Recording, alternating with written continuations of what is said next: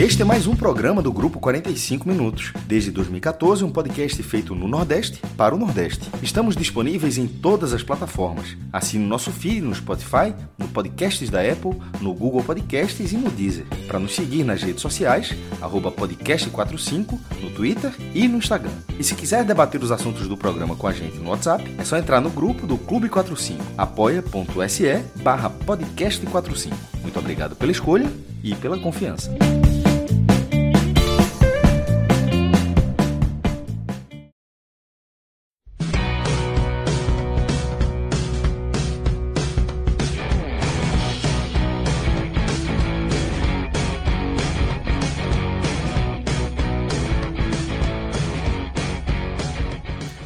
Olá, galera. Muito boa noite. Começando, ou, boa, ou bom dia, ou boa tarde, depende do horário que você está acompanhando. Você pode estar vendo no gravado, você pode estar vendo também nos agregadores aí do podcast, no formato podcast, sem ser imagem. Mas para quem está acompanhando aqui diretamente no YouTube, a todos uma boa noite. Hoje, uma quarta-feira muito agitada para o futebol nordestino e, em especial, né, para a Fortaleza, que estreou na Sul-Americana, enfrentando o Palestino, goleando novamente pela quinta vez na temporada, um 4 a 0 do Fortaleza, e vem numa sequência aí, né, de um ataque muito fulminante, né, um jogo que teve muitas nuances e eu e Luca a gente vai abordar de maneira mais aprofundada, mas também vamos ouvir a opinião do JP e, obviamente, na segunda parte do programa, vamos abordar a eliminação do Náutico no Campeonato Estadual, no Campeonato Pernambucano, nas quartas de final. O Salgueiro avançou nas penalidades e com isso o Náutico está eliminado da competição. Então, primeiramente, é, vou começar aqui chamando já Luca é, sobre essa estreia. O Fortaleza, Luca, né, que pela primeira vez numa competição internacional estreia vencendo, já que estava sendo um calo né, para o Fortaleza em estreias de campeonato internacional. E eu queria que você já abordasse, porque eu estava na Arena Castelão. Não sei se você, na sua casa, ouviu o trovão que deu. Pô, cara, eu vi, cara. Meu Deus, cara. Eu, eu tava na escola ainda, eu tava na escola. Pois é, hora, o, mundo, mas... o mundo estava caindo aqui em Fortaleza na hora da chuva e deu um trovão gigantesco.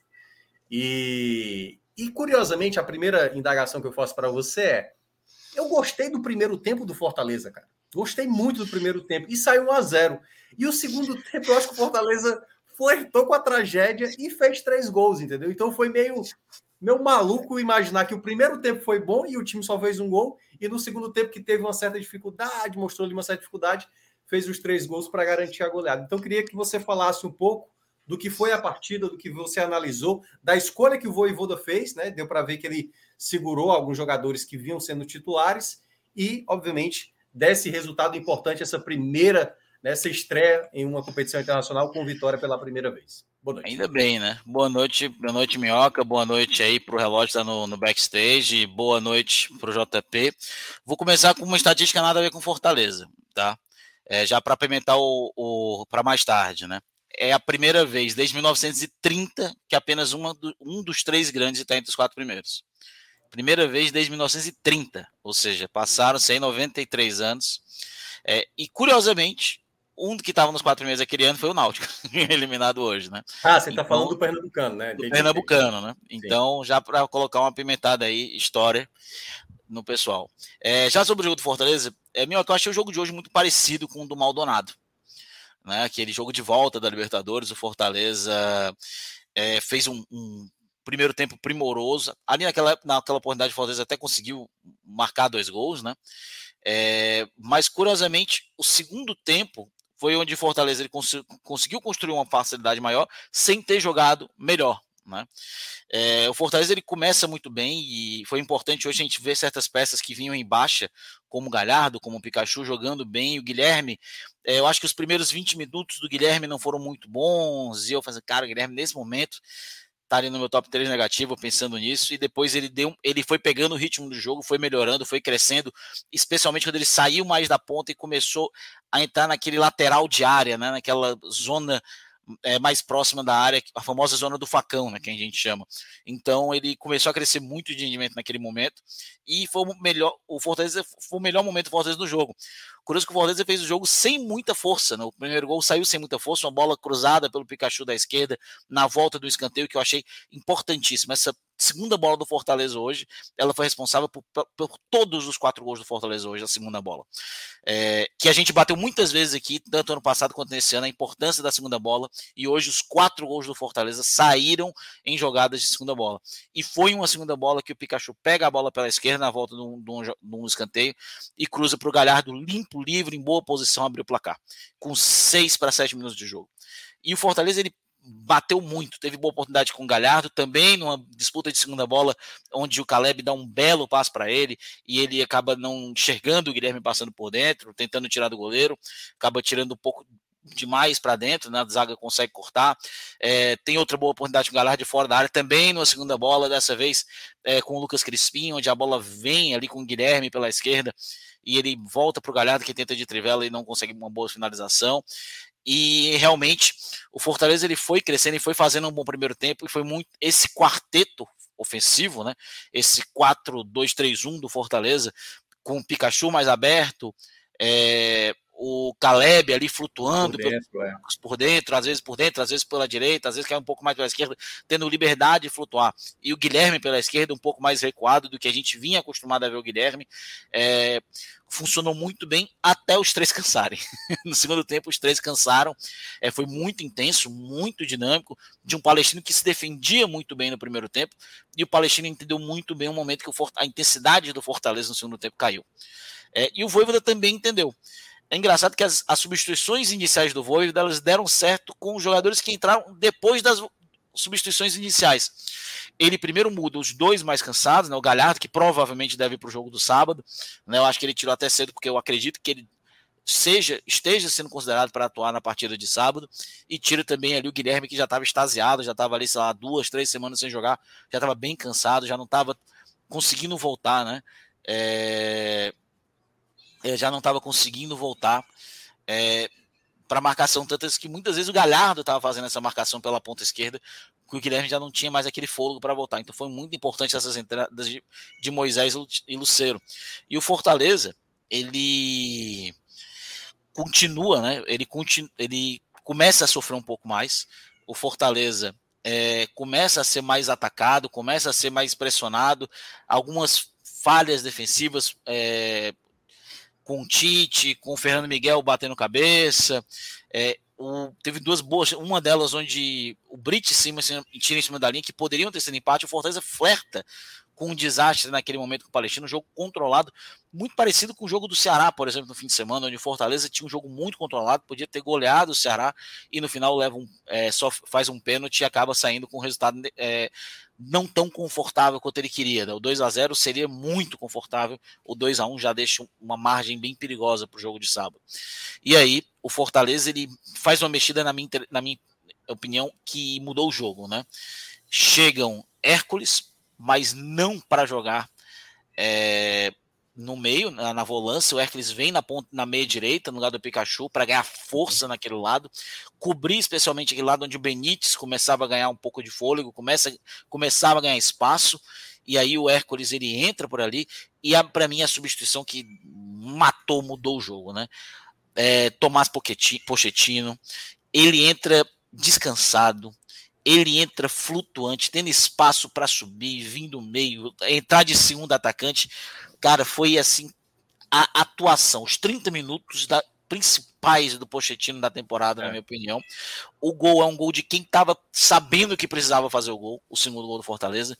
E aí uma já jogada, uma segunda bola, né? Uma bola uma que resbala. Bola, que resvala, uma, uma, briga, né? É, até acho que o Carlos perguntou eu não entendo que eu entendi o conceito de segunda bola. O conceito de segunda bola é uma bola que está em disputa, que sobra, né? Que o time não desiste da marcação.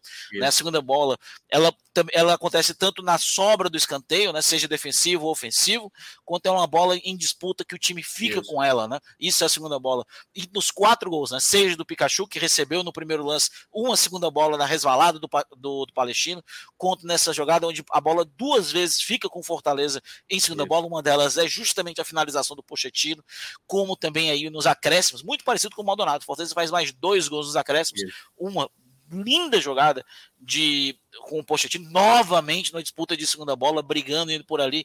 A bola vem para Luceiro e o Luceiro é, vem para o Luceiro e o Luceiro limpo, limpo, limpo, faz 3 a 0 E aí eu pensava, agora foi, né? Mas não. Agora, dessa vez, o Luceiro, lá na ponta esquerda, no disputa também, que fica com a segunda bola, que ele uhum. ganha disputa, e ele, e ele é, vem para o Pochettino fazer mais um.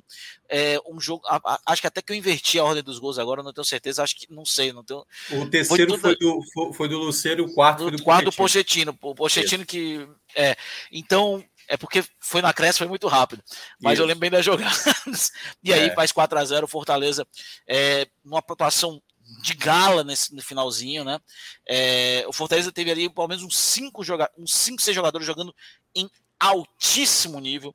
É, o Palestina, a gente pode dizer aqui que não é um adversário lá muito poderoso, forte, mas não é um time bobo, não é um time chato, né? Uhum. É um time é, muito traiçoeiro. Ter empatado, né? O Fernando Miguel teve que trabalhar em um momento ali que foi cara a cara com ele, ele teve que impedir uma chance que poderia ter tomado um empate ali e que o Fortaleza foi naquele momento, acho que o pior momento do Fortaleza no jogo, né? Quando chegou ali por volta dos 15 do segundo tempo. 20 minutos. Mais ou né? menos. É, por ali foi o momento mais. Eu falei, o Fortaleza está começando a minutos, perder. uma sequência ali de, de dois minutos em que o, o, Eu não vou dizer que o Palestino quase virou porque não empatou, né? Mas o Palestino é, teve duas chances. Empate, né? é. Isso. O Palestino teve duas chances claríssimas ali, muito próximas, né? Que, que assustou. E, e aí, já trazendo um pouquinho é, também da minha visão. Acho que o Fortaleza fez um jogo bem, bem interessante no geral. Tem uma visão muito parecida com, com o Luca e com. Mais com o Minhoca, né? Foi Minhoca que trouxe que gostou mais do primeiro tempo, mesmo só com 1 a 0 do que do segundo. Mas o, o recorte né, que o Fortaleza sofreu foi um recorte muito curto. Foi um recorte basicamente que, que rondou essas duas chances aí, é, mas que foi um, um recorte é, é, muitíssimo perigoso, né? Podemos dizer assim. Não seria nada de outro mundo a gente tá falando aqui de um 2 a 1 de um 1 a 1 de um 2 a 2 né? Por conta desse momento que o Fortaleza passou um, um perrengue, e aí logo depois dele já vem as substituições, né? E aí, na substituição, resolve a vida do Fortaleza quando o Pochettino, no, acho que é basicamente no primeiro toque dele, né? É, é. Faz o, o, gol do 2 a 0 e depois participa de mais dois, enfim, dá, dá esses números aí elásticos que, que foi a partida que refletia um pouco do domínio do Fortaleza como um todo, né? Mas que, que não parecia que em dado momento que caminharia dessa forma. Pois é, JP Luca, eu vejo que é, eu cheguei a criticar muitas vezes no segundo tempo quando o jogo deu essa virada, sabe? E isso, isso me preocupou, porque o primeiro tempo dava a impressão de que, e obviamente, né, Fortaleza, pelo elenco que tem, é melhor do que o Palestino, jogava em casa, tinha a torcida a favor e tudo mais. Mas isso me incomodou, porque assim, por mais que o Fortaleza tenha também cometido falha, mas foi falha mais no final do jogo ali contra o Ceará, eu, eu, eu acho que é melhor o Fortaleza trazer o jogo do sábado como ideia, tudo bem que era um outro time, certo? Era um outro time, do que esse jogo agora contra a equipe do, do Palestino. Às vezes o placar, às vezes dá aquela falsa sensação. O Fortaleza foi melhor, o Fortaleza tem mais elenco, não tenho dúvida. Mas eu acho que o Fortaleza, para a temporada, ele tem que assemelhar muito mais a partida que foi contra o Ceará do que essa partida contra o Palestino. Ah, e eu digo, claro que também a ponderação de cada adversário, o Ceará tem, tem qualidade, é, uma, é um clássico e tudo mais. Mas naquele jogo, o Fortaleza pouco sofreu ameaças. Por mais que o Fortaleza fosse perdendo, perdendo gols, e enfim, essa situação que às vezes acontece nos jogos do Fortaleza, o que o Fortaleza hoje, em um determinado momento, flertou foi realmente de tomar o um empate. E aí, Luca, eu queria que você falasse um pouco. Eu acho que tem a ver também um pouco pela escolha, porque quando eu vi a escalação do Voivoda, eu falei, não é um 3-5-2, ou seja, o Crispim vai jogar de fato como um lateral esquerdo. Ele vai ter o Dudu, que é um lateral que sobe muito e que deu para ver que ele até segurou muitas vezes, mas aí o Caio, né? O Caio, no primeiro tempo, deu duas viradas de bola para o Dudu sair na boa pelo lado direito. Então, o Fortaleza, de uma maneira geral, na característica de time, de time, eu acho que não era um time de tanta marcação. Então, eu senti às vezes que, por exemplo, o Tite, é, que eu acho que ele está ganhando muitas bolas pelo chão, a disputa ali pelo chão. Mas impressionante como cada jogo o Tite ele comete uma falha que gera uma possibilidade muito clara para o adversário. Foi com o quê? Com três minutos que ele pisa na ele, bola. Sim, ele quase perde a bola com três minutos de jogo, na frente das, do atacante. É, Perdeu aí, na bola, para falar a verdade. Tipo, é, no, no, final do primeiro tempo, lembra que teve uma bola que ele recupera, ele recuperou a bola e ele deu o passe errado. O Crispim tinha dois jogadores. Então, esse tipo de, de falta de concentração, assim, às vezes vai se tornando um jogo que é para ser simples e aí você pode acabar dificultando. Então, quando teve aquela chance de bicicleta, né, que o jogador ali do, do, do Palestino tentou dar a puxeta, e a chance que o Fernando Miguel defendeu, eu falei, olha, se o Voivoda não começar a fazer trocas, porque de fato ele tentou mudar o ataque, mas tipo, o Moisés não conseguia escapar, o Luceiro não conseguiu, o Luceiro, diferentemente do Galhardo, não é um jogador de segurar aquela bola, como geralmente o Galhardo faz. O Galhardo tem mais essa qualidade. Ele é muito mais letal para finalizar. E ele vai procurar aí... o espaço em branco, né? Ele não vai perfeito, entrar perfeito. no confronto como o Galhardo, ele vai para o espaço em branco.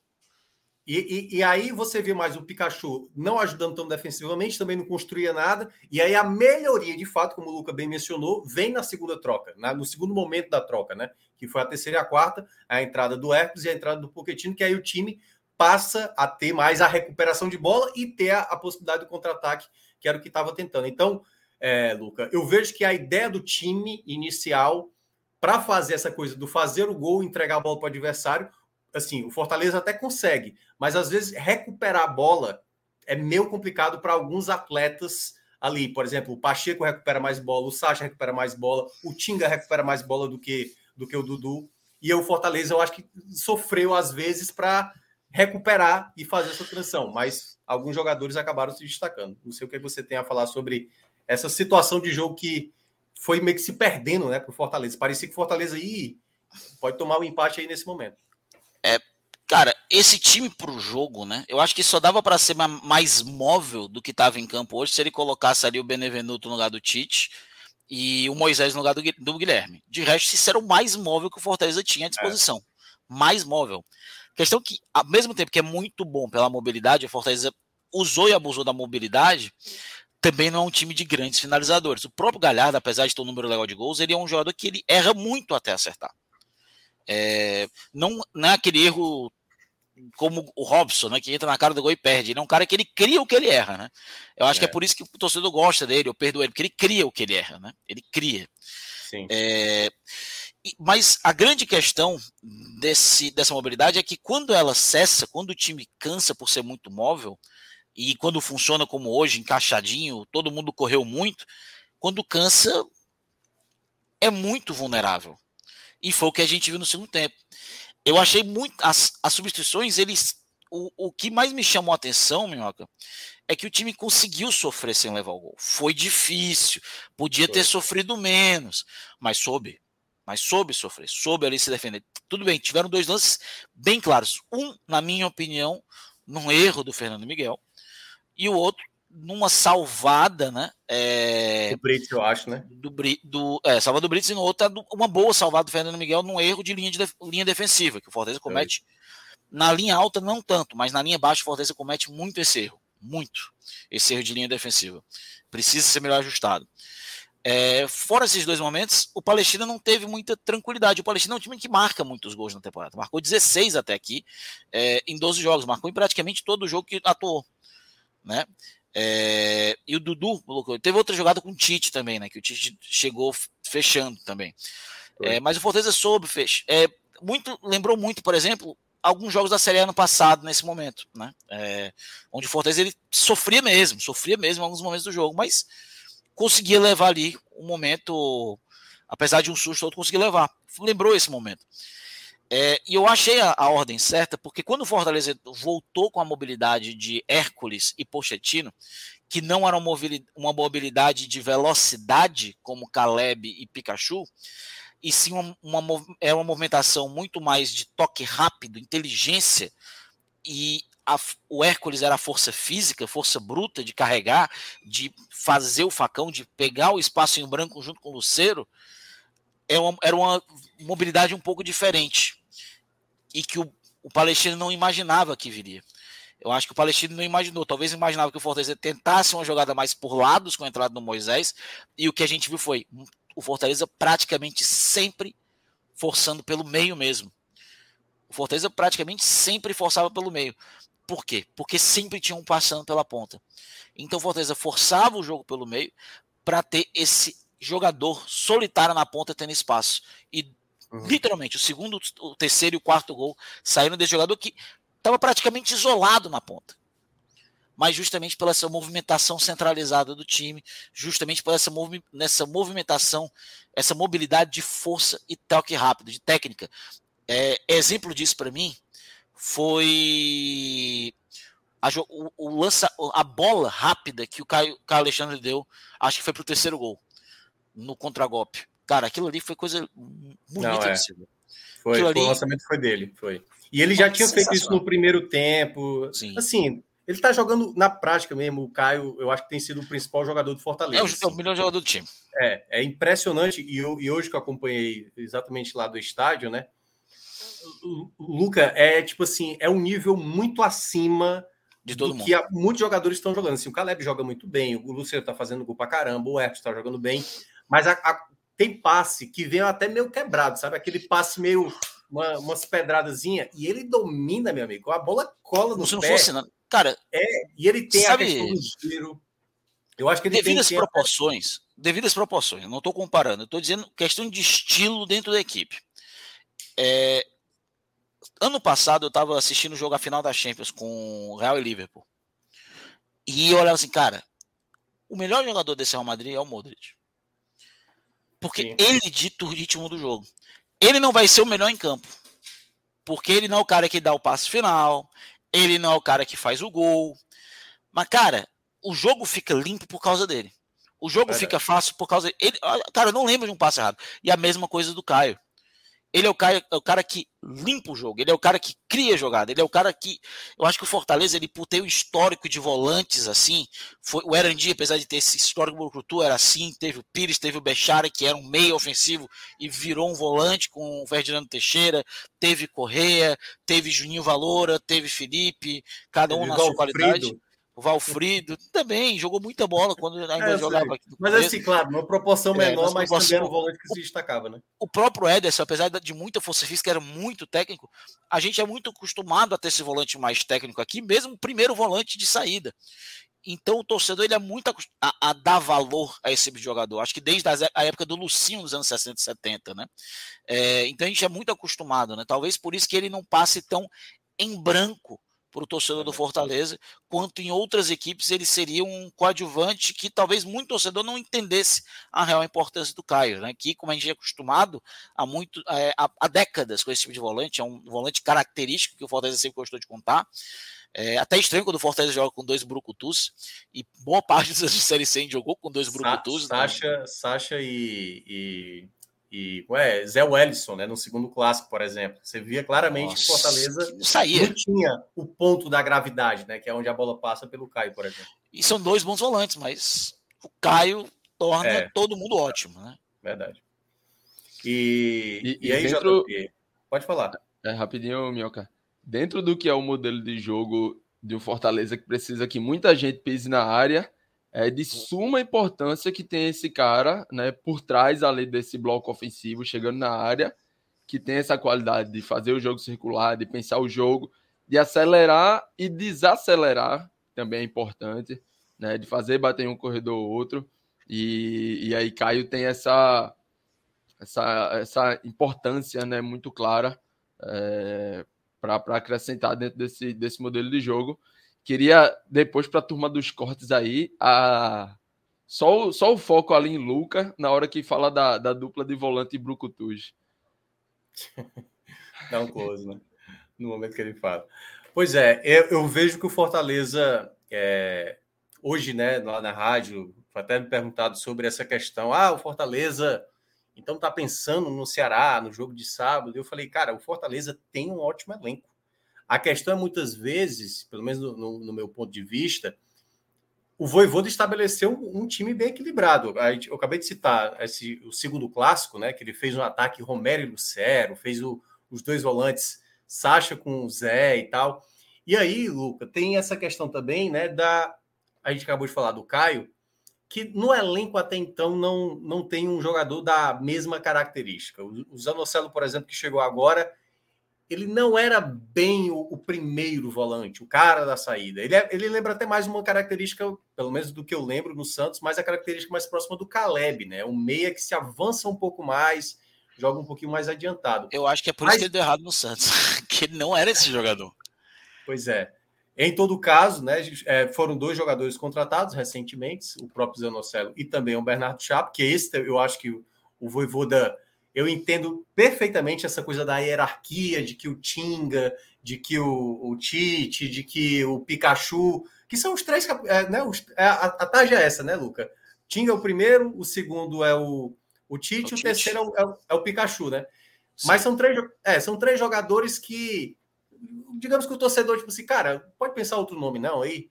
Por exemplo, o Pikachu, eu senti que no segundo tempo já não estava dando mais para ele ali aquela situação. E na ideia de time que o Voivoda fez, ele conseguiu preservar alguns atletas pensando no jogo do sábado. Então, eu queria saber de ti, Luca, até da ideia, né, assim, ter um jogo em meio a duas finais por conta do contexto do pentacampeonato, da questão do título que vai, né, principalmente por conta do gol tomado ali no final do jogo no último sábado. Essa escolha do Voivoda se achou primeiramente correta e a segunda, que eu já complemento a ideia de time que você colocaria para campo para o sábado.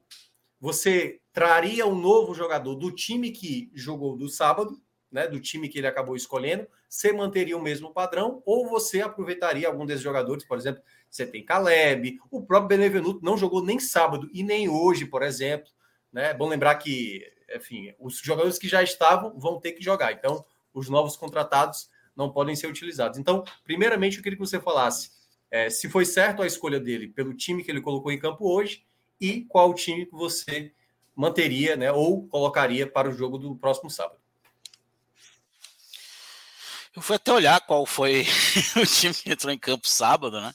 É, eu. Cara, eu fiquei bem surpreso com o time que foi a campo hoje. Eu achei bem ousado, até por algumas escolhas. Eu acho que ele poupou-se alguns jogadores. É, e não é nem questão do jogo Ceará, cara. É, é o que vem pela frente, né? É, esse mês a gente Fortaleza vai jogar 10 vezes em, em, abril, cara. E são jogos, pô, é Águia de Marabá em Belém. E essa, e essa é a época boa, viu, Luca? Porque assim, joga sábado, joga terça contra o Águia e aí depois sábado de novo contra o Internacional. Depois do Inter. Pelo menos aqui.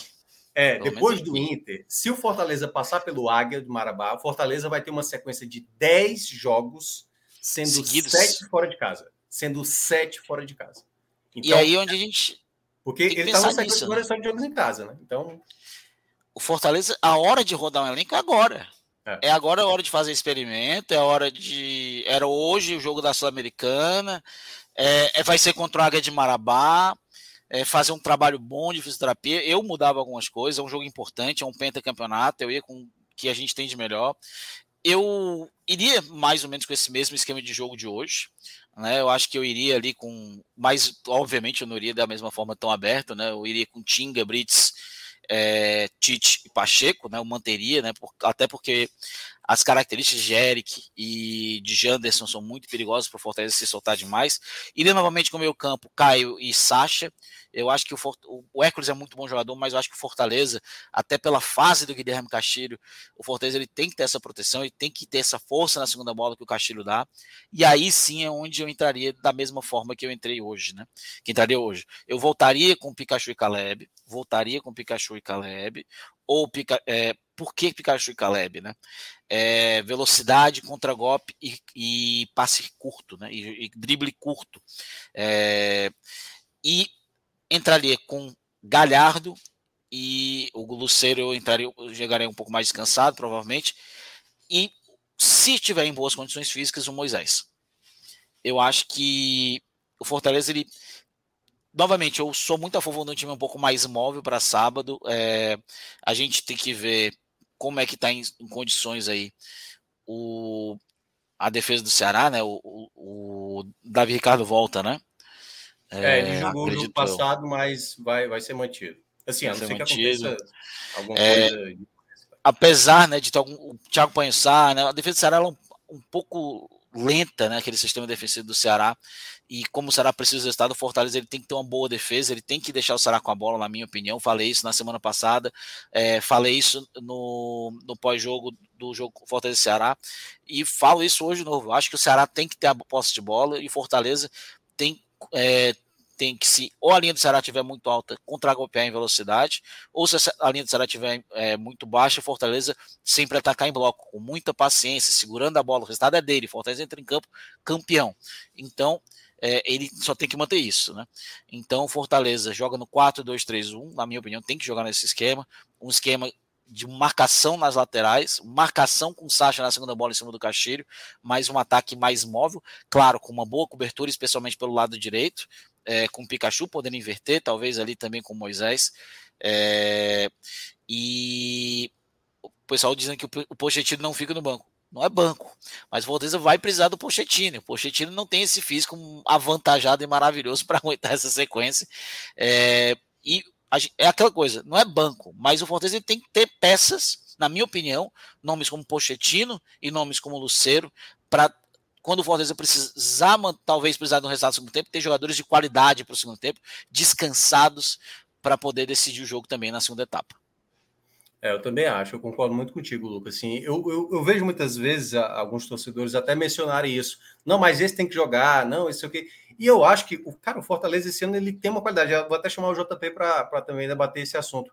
JP, a gente fala muito, né? Às vezes que é natural, até porque o futebol nordestino não tem assim uma qualidade para você ter 16 jogadores que poderiam ser titulares em outros times, por exemplo. E o Fortaleza esse ano eu acho que assim, no ano passado, naquele momento estava na zona de rebaixamento, na lanterna do campeonato, o Fortaleza faz uma segunda janela que chega praticamente só jogador que é titular, Caio, Sacha, é, Galhardo, Brits. Então, jogadores que vieram naquela segunda janela, basicamente metade deles ali, ou, ou metade do time que era titular, jogadores que vieram com tradução. Aí o Fortaleza, nesse começo de ano, contrata novamente, traz o João Ricardo, traz o Dudu lateral direito, traz o Luceiro, que foi o principal destaque do futebol chileno. Ou seja, você tem um elenco de qualidade. E aí, é, JP, pelo menos do meu ponto de vista, eu não vejo problema, às vezes, você segurar um determinado atleta, que até pode ser um titular, mas para você trazer um jogador que precisa, às vezes, ter uma sequência. Por exemplo, eu, eu não estou gostando do Pikachu, acho que muita gente não está gostando do Pikachu nessa temporada. Mas o Pikachu precisa ser acionado algumas vezes, ele vai ter que ter que jogar para voltar a ganhar confiança. Agora, esse é o ponto, né? Às vezes você não pode, e claro, pelo que vale do jogo do sábado, um pentacampeonato, né, o desempate ali do campeonato estadual, tudo isso, obviamente, obriga o Voivoda a fazer aquela escalação mais próximo do que é o time ideal hoje do Fortaleza, ou pelo menos na estratégia de jogo que ele imagina, até porque ele vai ter a vantagem né, de jogar pelo empate é, nesse jogo da volta. Então, eu queria que você falasse um pouco também dessa montagem de elenco que o Fortaleza fez para essa temporada e dessa coisa, às vezes, de ter que abdicar de um jogador de qualidade, por exemplo. Ah, tem que jogar Luceiro e, e, Galhardo, mas nem sempre você tem que ter um velocista, né? Você tem que ter um outro jogador de outra característica. É, antes de entrar exatamente na, na minha fala, eu vou pedir só para Luca repetir a, a, escalação que ele iria para sábado, para eu, eu, poder dar uma, uma, baseada nela. Eu escapei ali alguns nomes, e, é... e aí eu, a gente ir pro, pro discorda ou concorda. Fernando Miguel no gol, Tinga na lateral, zaga com Brits e Tite, é, altura e velocidade. É, Pacheco na lateral esquerda para cobrir o Eric. É, Caio Alexandre, organização. Sacha, marcação de segunda bola é, de infiltração do Castilho. É, três jogadores no meu campo ali na fase ofensiva, né? Que 4-2-3-1, mas pode ser o 4-4-2, 4-3-3, dependendo de como o time vai atacar. Pikachu pela direita, até para fazer uma recomposição, às vezes até trocar se for necessário, ele um pouquinho mais aberto pela esquerda. É, Moisés, porque eu acho que é o jogador mais arisco, né, mais veloz, e o Caleb, porque eu, é, eu sinto né, na defesa do Ceará muitas vezes uma deficiência é, um pouco mais pelo lado direito, né, até pelo Varley, né? Ele é um jogador que sobe muito e tem um pouquinho de deficiência. O Ceará pode. E, é, e o Pagno Sá, né? Daquele lado. E ali. o Pagno Sá. E então o Caleb é um jogador. Ele é canhoto, então ele ganha muito se ele conseguir fazer esse corte para a perna esquerda, né, com qualidade, ou infiltrar pelo lado esquerdo. Então o Caleb seria esse meu jogador centralizado ao invés do Pochettino, que eu gosto muito também. Mas o Caleb, por essa característica de, de ser canhoto, de puxar mais para o lado esquerdo, de poder fazer uma dobradinha com o Moisés por ali, é, entrar na frente. E o, o Galhardo pelo motivo da velocidade, da, da trombação, de ser um jogador que é, é, parte para cima da marcação, que vai muito para o a 1. Eu gosto muito do Luceiro, Gosto muito mesmo, mas o Luceiro no primeiro tempo ele é um jogador que, se ele joga, entra com 40 é, no jogo começo do Ceará, eu acho que a gente entra com maior possibilidade de ele não conseguir terminar o jogo fisicamente bem. Então prefiro o Galhardo, que ele fisicamente estaria mais inteiro, e é um jogador muito do, do, do 1 a 1, enquanto o Luceiro é um jogador que ele busca muito espaço em branco, né? Então esse seria meu, meu time na, no jogo de sábado. Vamos lá. É, eu tenho uma tendência muito maior a concordar bastante com o time de Luca.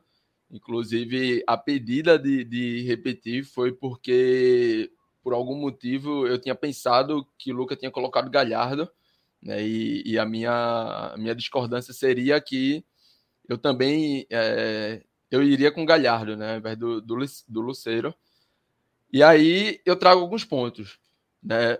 Lógico que a gente sempre, quando fala né, de você ter um elenco recheado, de você ter opções, é, dentro do nosso contexto, e mesmo o Fortaleza num, conseguindo se destacar né, no patamar acima, de, de, um, de, ter um projeto mais a médio e longo prazo, né, porque chegar aí no Libertadores, chegar aí num, num, numa parte de cima da tabela, o esporte ele já fez, o Bahia né, já fez, já teve investimentos legais, mas o Fortaleza é o trabalho que vem acontecendo de fato a longo prazo. Né? E aí, quando você fala em montar esse elenco, você, quando você fala em ter opções, você não fala em ter 22, 23, 25 peças. Você fala em ter um time titular, né, bem montado, bem escalado, nítido ali. E você fala em ter peças ali por setores. Você fala em ter um zagueiro reserva, né, de, de, um, de um nível interessante, e você fala em, em ter um lateral, em ter um volante, aí dentro desse, desse Fortaleza, a gente já tem o Dudu, a gente tem o Benevenuto, a gente tem o Hércules podendo entrar, né? Isso tomando como, como base quem estaria ali no banco nessa escalação de Luca, né? A gente tem o Poquetino, a gente tem o Luceiro. E eu concordo muito com a visão de Luca, principalmente por dois pontos. O primeiro deles é: Fortaleza entra em campo campeão. Então, a gente sempre fala muito, poxa, não adianta só se escorar no regulamento, não adianta, lógico, só isso, não. Mas isso também.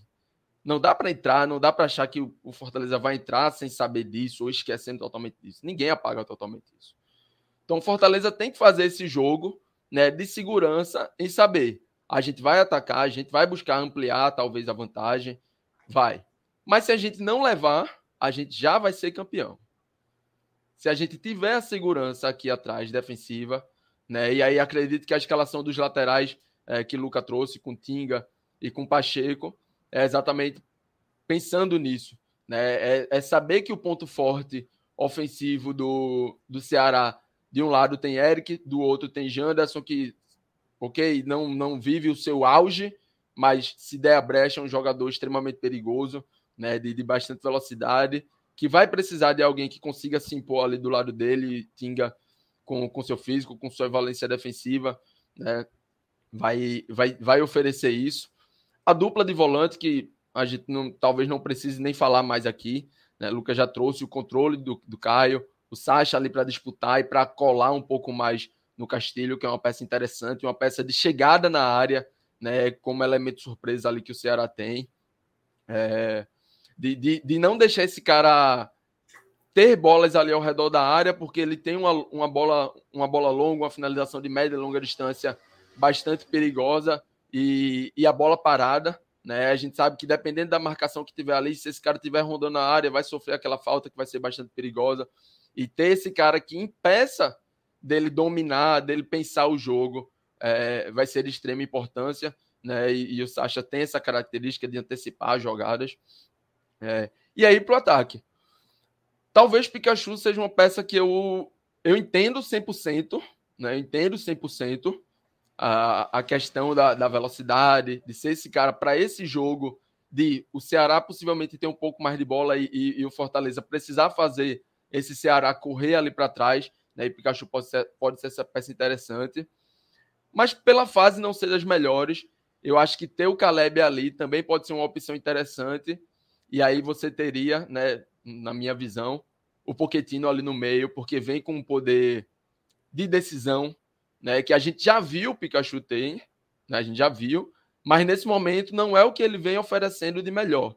E aí talvez o, o, Caleb um pouco mais aberto, com o Poquetino ali centralizado, né, é, é, seria a minha única discordância, vamos dizer assim, da escalação que o Luca trouxe. De resto, Moisés com condições a ele e Galhardo. E aí eu trago um, um tópico né, de por que Galhardo não iria para o banco no meu time nesse momento. Primeiro, além da característica né, de, de atacar muito a última linha, de, de, ser um cara mais móvel, um cara de, de mais velocidade do que os seus concorrentes da posição, digamos assim. Ele é um cara que, se. É, é, para mim, lógico que aí fique à vontade, Luca, Minhoca, quem no chat quiser discordar. Eu acho que Galhardo é um cara muito bom no bom.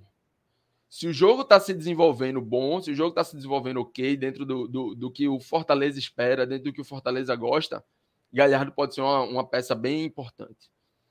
Caso não, poxa, aquele jogo chato que, como nos últimos, nos três primeiros clássicos, o Ceará acha um gol ali, né, nos primeiros minutos, e, e fica um jogo já mais truncado, já mais brigado, já mais provocado, já vem um peso maior. Galhardo pode ser esse cara é, que, que, que, não, não, não pode ser tão bom. E aí, por isso, né, eu não vejo o Galhardo vindo do segundo tempo, exatamente por essa possibilidade do jogo não estar tão bom. Porque quando começa, o jogo vai estar tá para o Fortaleza. Fortaleza entrará em campo campeão. E aí é o bom no bom. É o momento de você ter Galhardo. É o momento onde ele vai ter mais confiança. É o momento onde esse, essa provocação ali, onde esse, esse jogo mais mental pode fazer a diferença pro lado do Fortaleza, né? Como no, no, no jogo da, na semifinal pela Copa do Nordeste, acabou que o Galhardo foi o, o próprio algoz do time, né? Acabou sendo expulso, acabou já entrando com amarelo e depois caindo ali em, em provocações e discussões, sendo expulso. Nesse momento, quando o jogo começa melhor para o Fortaleza, o Galhardo pode ser esse cara que pode ajudar, pode provocar um amarelo ali no zagueiro, no volante, e aí culminar numa expulsão, culminar, lógico, eu não estou falando aqui de, de, criar uma confusão, não sei o quê, mas o, o bate-boca, o calor do jogo, a gente sabe que isso vai ser natural. A gente sabe que isso vai ter. Então, assim, nesse, nessa, nesse, nesse ponto de partida, né, é importantíssimo você, na minha visão, sempre lembrando, é importantíssimo você ter um jogador das características dentro e fora do campo de Galhardo. Né? E, e, importante ter o banco, importante ter o banco, ter o, o Luceiro com essa possibilidade de você saber que é um cara é, amigo das redes, né? Um cara que, se porventura vier a precisar, se porventura o Fortaleza for precisar correr, ter, ter mais a posse e correr atrás de um gol, se levar ali 1 a 0 o jogo tiver mais chato, você pode ter esse cara contando que ele vem do banco para uma situação onde o time deve cercar ali mais a área do Ceará, né? A gente sabe que se esse Fortaleza tiver mais a posse, é bem provável que o, que o Ceará esteja à frente do placar e se recue mais e esteja um pouco mais recuado. E aí você ter o Luceiro dentro da área, né? Você ter o Luceiro mais inteiro para jogar 40 minutos, para jogar 30 minutos, né? Pode ser bem mais interessante, né? É, com o Galhardo podendo fazer esse esse segundo atacante, né? Que, que na verdade é, é o principal a, a principal posição dele, né? Digamos assim. Então eu acho que dentro da escalação que Luca trouxe, né, deixaria só o, o asterisco ali em Pikachu, na minha visão, Pochettino talvez possa agregar de forma mais interessante, né, mas entendo e concordo também com, com a visão de Luca. É, é dessa forma que eu, que eu vejo que eu projeto para o segundo jogo da final. É, eu, eu, vejo também algo parecido, embora, não sei, eu estou com uma leve sensação de que ele pode fazer, Luca, é, algo parecido que ele fez, acho que no primeiro jogo contra o Maldonado fora, que é ter é, exatamente Caio juntamente com Sacha e, aí, e o Hércules na direita. Colocar o Hércules à direita. Assim, Foi o né? que ele fez contra o Bahia, né? Também como fez contra o Bahia, né? Imaginando que o Ceará vai tentar, logo nos primeiros minutos, tentar fazer o primeiro gol. Então, acho que ele pode talvez fazer uma, uma trinca ali, né? Liberando um pouco mais o Herpes adiantado, também vejo essa possibilidade. Mas eu, eu tô com a sensação de que vai ser o Lucero. Eu tô achando que essa ideia de segurar o Lucero nesse jogo é para ter ele como titular. A minha dúvida é se ele vai fazer com o Galhardo ou se ele é. vai fazer, por exemplo, com o Galhardo e mais alguém. Ou Esse seria o meu time, mas eu acho que ele vai com o Lucero e Pochettino. É.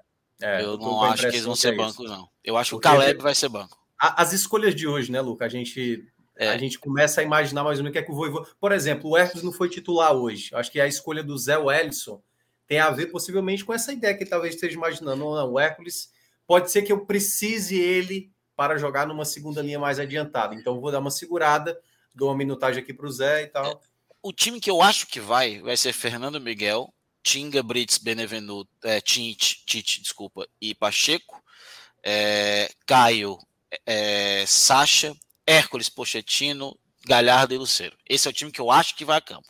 Uhum. É, não deve mudar muito provável. disso aí, não. Eu acho que não deve acho mudar provável, é, apesar, a minha dúvida está muito nessa dupla de ataque. Eu acho que ele, ele ainda pode colocar um jogador talvez mais velocista, até porque eu acho talvez o Romarinho. Talvez é, o Romarinho. Talvez ele até banque o, o Pochettino e use o Romarinho.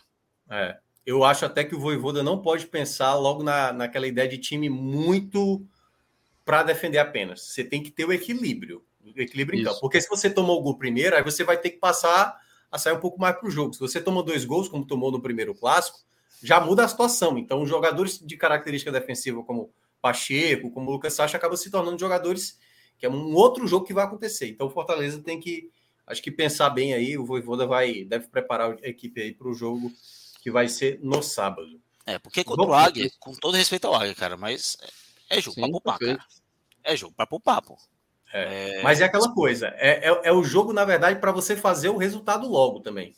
Porque o jogo mas um, um time é ser o jogo. Mas, cara, o um time reserva do Fortaleza poupados, é, é um time ter condição para ganhar do, sei, da Águia, com tranquilidade. é isso, é o que eu acabei de falar de ter ali os 16 jogadores de confiança, né? É. Você pega ali os é. cinco que, que vão estar ali mais desgastados, mais cansados, vai estar pensando neles mais para uma sequência. É né, da, Mas, ali da periodização. Eu, eu, falo assim, o time reserva do Fortaleza tem que ser equilibrado, entendeu? O time reserva Lógico, que enfrentou contra o Náutico, eu não gostei, por exemplo, jogou mal. Mas o aquele time, do reserva do Fortaleza jogava muito bem o jogo até a expulsão do Brits. Mas eu, mesmo assim eu não estava gostando, não. O Fortaleza às vezes não era dominante. O Náutico foi com garoto. O Fortaleza fez dois gols em 35 minutos, é, chutou 10 bolas no gol. Por exemplo, assim, eu, no geral, eu não senti que foi um Fortaleza da qualidade que tem a ponto de sobressair. Eu acho que teve alguns jogos muito nesse limite, assim, sabe? Do não ganhamos o jogo, mas não convenceu totalmente. O elenco que tem é para ter um pouco mais de segurança. E eu acho que esse também, né? É, eu sei, mas o que eu tô querendo dizer é mais assim, o jogo do, do Águia na próxima terça-feira tem que ser uma boa vantagem para aí você, meu amigo, o jogo da volta no Pará é jogo para todo mundo relaxar, todo mundo relaxar. Vai, jogou lá em Curitiba, viaja para o Pará, dá uma mesclada, coloca Samuel, coloca, enfim. Né? Ah, eu parei para meter, se o Fortaleza conseguir um bom resultado, mete o sub-23 lá. É, exato. Mas em todo Leva, caso é isso. Então vamos agora aqui para estrear para a reta final aqui no, nos comentários. Daqui a pouco o Cláudio vai estar chegando, ele já está no caminho, né? E daqui a pouco também a gente vai fazer a Bet Nacional. Então, antes de chamar aqui os destaques, aproveitar aqui também um segundo momento para você que chegou depois, para dar o like aí, você que está chegando agora, eu não sei como é que a gente está de like, não sei se você tem informação, e qualquer coisa o relógio ajuda aí, como é que a gente está de like de audiência, para você colaborar, deixando o like para que chegue mais o conteúdo para mais gente. É de graça, não paga nada, você está comentando aqui à vontade. Pode criticar, não xingue, que aí você vai levar um bloco, mas fique à vontade para participar do debate que a gente vai ler sua mensagem. Ó, o Kaká acabou de lembrar aqui, 142 likes, dá para ser melhor, que eu sei que tem muito mais gente acompanhando. 146 agora que o Jones mencionou. Vamos lá, até começar o Náutico dá para a gente bater 220, vai. Eu estou botando aí uns 80 likes aí, pelo menos, para a gente bater, porque eu sei que a turma abraça a situação. Então vamos lá, vamos falar sobre essa. Opa! Rodrigo, Rodrigo, se tu tiver na audiência, usa aqueles teus fakes aí para deixar um likezinho. É, exatamente. Aí os perfis lá do Batman, lá do. É, a galera toda lá que fica fingindo que é, enfim, né? Espectador, mas na verdade todo mundo é Rodrigo Carvalho. Eu fui no meu e curti. Pronto, garoto. É, o garoto é bom demais. Então, começando com você. Você não, Luca, com você. Você vai ter o. Você vai ser o balizador aí da avaliação dos jogadores que foram destaque da partida, quem foi bem, quem foi mal. Faça seu pódio aí. Eu vou começar com o pódio negativo, porque na verdade não é um pódio negativo, é o pódio dos intermediários, né? Que não jogaram mal, mas também não jogaram bem. É, e nem vou colocar nem em ordem. Vou colocar três que não foram nem bem nem mal. É, Dudu, Crispim Tite. Pronto. É, nada contra o Tite, ele ganhou algumas bolas, até porque o pessoal pensa às vezes que eu tô sendo chato com ele, mas é porque ele erra muitos lances bobos e por isso que ele fica no intermediário, né?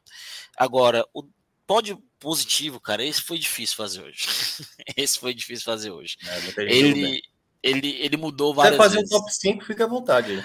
Eu não, eu vou fazer o 3 mesmo, não tem problema não. Eu vou fazer um top 3, eu vou começar com é, vou começar com o Galhardo, né? Eu acho que ele foi muito bem no jogo. Pode ter perdido nos gols, mas no primeiro tempo ele era aquele jogador do ataque que vinha ali, que dava mais é, força para o ataque, né? Com menções honrosas aí, muito honrosas ao Caleb. É, o segundo lugar, eu vou colocar o Caio. Outra partida primorosa de Caio Alexandre, muito bem, mas o primeiro, cara, não tem. É dois gols e uma assistência. O cara faz hoje três dos quatro gols. É, eu fico aí com, com Pochettino. É, atuação de gala. É, então, fico demais. E aqui para responder o Lucas Barcelo, que o campeão brasileiro do Norte de 70 vai levar a Sula. Se tudo der certo, vai sim, Lucão. Hein? É, e o o campeão do Norte de 68 vai voltar para a Série A. campeão brasileiro do Norte. É isso, tá aí o comentário. Eu, eu complementaria, eu não gostei muito da partida do Pikachu, acho que ele começou muito bem, mas ao longo do jogo eu acho que a, a queda de novo muito acentuada do Pikachu me deixou preocupado. E aí eu faria uma troca, né? Eu acho que a entrada do, do Pochettino foi fundamental, mas acompanhando ali do estádio, às vezes, né, dessa sensação de ver no estádio uma coisa, o que o Caio jogou não foi pouca coisa. Jogou muito, muito, jogou uma barbaridade. E eu colocaria ele nessa primeira colocação. Então, tá aí os destaques, mas muita gente jogou bem, né? O Caleb joga muito bem, apesar de ter começado um pouco meio sumido, depois apareceu. É um jogador de muita qualidade. Mas é isso. Fortaleza agora se prepara para o jogo do sábado, decisão do Campeonato Estadual. Joga pelo empate, se vencer também, garante aí o seu pentacampeonato e o 46 título do Campeonato Cearense. Agradecer a Luca. Não, é Luca, fica mais um pouquinho só para a gente fazer a giradinha para o Bet Nacional. Oh, você vai me complicar. É, não, você, você, você tem um conhecimento. É bom que é você e JP. O JP que gosta dos do mercados da Guatemala, Campeonato Maltês, Rapaz, Campeonato. Da... Eu tenho um amigo. Pode estar na tela aí. Que ele. É, ele é. Ele gosta de apostar, mas o cara é muito pesado, cara cara é muito pesado. É o que ele aposta fala ao contrário. Então não, é. eu falo assim, não aposta no Fortaleza. Rapaz, ele apostou, é, ele perguntou, cara, Real Madrid ou Barcelona? Eu falei, cara, o Barcelona tá melhor, ganhou quatro dos últimos cinco jogos e tal. O cara apostou no Barcelona, meteu uma, levou de quatro. Eu falei, velho, tu é muito pesado, cara. Pelo amor de Deus. Veja, veja, agora sim. A, a, dica foi sua, né, jovem? Pela, pela história. Não, mas aí. eu falei, cara, beleza, mas, cara, 4? É, 4x0 é. 4x0. Aliás, é até comum lá, né, cara? É impressionante. O Barcelona joga no Bernabéu, aí geralmente dá Barcelona. Aí o Real Madrid joga no Camp Nou, aí geralmente dá Real Madrid. Lá, mando de campo pesa nada. Mas, ó, nós temos aí amanhã, ainda a, é, fechando né, a Copa Libertadores e a Sul-Americana. A gente tem na Libertadores aí Liverpool do Uruguai contra Corinthians. Vai Liverpool, mas acho que vai dar Corinthians. Atlético Mineiro. Aliás, o, o Palmeiras conseguiu perder mesmo o jogo? 3x1. Perdeu 3x1, né? Só o Fluminense até agora de brasileiro ganhou, né? Só até agora, só o Fluminense ganhou. Germancano, né? Cara, Germancano. ali. Olha. Galo e que é. Eu ia nessa do Boca, cara. Libertar, né? Boca e Monagas. É verdade. É o... o... Apesar Boca, de que a gente tinha certeza de que o River Plate ganharia e tomou. Aí vocês apostaram no The Strongest, é. esse time que tem não. 72% de. de a, a turma foi. A turma foi contra a, a, a banca, né? Porque a altitude não, é a banca. Dá para ganhar, assim lá. O Ceará no passado ganhou lá, por exemplo. Então. Uma vez na vida. É, e... Até porque só jogou uma vez, né? Não, mas assim, o The Strongest foi com o time reserva. Desse ano foi com o time reserva contra o Ceará lá no passado. Mas enfim, eu concordo. Boca, Boca não é absurdo, não. Mas vocês querem fazer uma. Porque o Monaco, cara, existe. Existe. Cara, eu não ia no Galo. Ei, mas peraí, peraí, peraí, peraí, peraí. O Boca também não tá tão legal, não. O Boca tá sem. Mas técnico. é um time venezuelano, pô. Eu sei, pô, mas. Ei, mano. Não, o, Ontem o São Lourenço, Lourenço com a menos ganhou, mano. Lógico, é, ele tava sim, com a menos desde os 7 minutos. Mas desde os 7 minutos, cara. Isso. Aí, Sul-Americana. Cara, esse Duracão é boa, viu? Quer juntar ou quer apostar livre e solto ali no. Cara, não, eu não ia no São Paulo, não. Nem na pau que eu ia no São Paulo nesse jogo aí. Não, tem que saber. Bora apostar para ver que o Tigre termina ou não o jogo aí, ou vai embora. Não, peraí, pô. Rapaz, eu ia uma dobradinha, uma. É. Eu ia no tripladinha. Boca, Olímpia e Huracan. Cadê, cadê esse Olímpia que eu não classifico? Com o Melgar ah, fora de casa. Contra o Melgar, né? Tô falando. Cara, o Melgar no passado ele não foi até as quartas de final, não, semifinal, se eu não me engano, da Sula. Na Sula, mas pô, o time era horroroso. Sim, mas era horroroso. Não, esse Cara, Melgar aí não tem o meu, tem o meu. Eu, se a turma for, eu, eu fecho, mas Bota 30 aí. O Olímpia, no caso. Bota 30 aí. a gente vai apostar um pouquinho mais. Ó, vou dar uma dica aqui. No Campeonato Peruano, o Melgar tem sete jogos, três empates e quatro derrotas. Fez então, um gol, aí, levou bota oito. 30. Bota 30 porque eu, eu ainda tô conhecendo um pouco do Boca. Mas vamos, mas vamos, mas vamos. E esse Guarani do Paraguai também é chato pra caramba. Um abraço, um abraço. Mas o Huracan tá jogando muita bola. Veja, é... o, o gigante, o fogão. Fora de casa contra a, o, a fase o não. A fase não, não, não nos Cara, indica. o Botafogo né? Mas... tá, com a, tá, com a, cabeça na. Macho, eu não ia no Botafogo, não. Eu no Botafogo. É uma odd Pode voltar com a cabeça da Taça Rio, não tá não? Macho. É, eu ia no, no Olímpia. Eu ia no Olímpia. Ah, a turma já foi, né? Já foi. A aposta já tá feita aí. Outra esse aposta? Puerto, esse Puerto Cabelo tá enfrentando quem aí? Quem é o outro? É o Tolima, é? É o Tolima. Pô, eu Tolima não, não é uma boa, não, Tolima?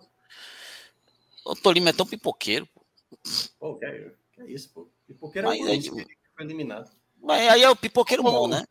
Ó, vintinho aí nesse. Não, o brasileiro sub-20 esquece.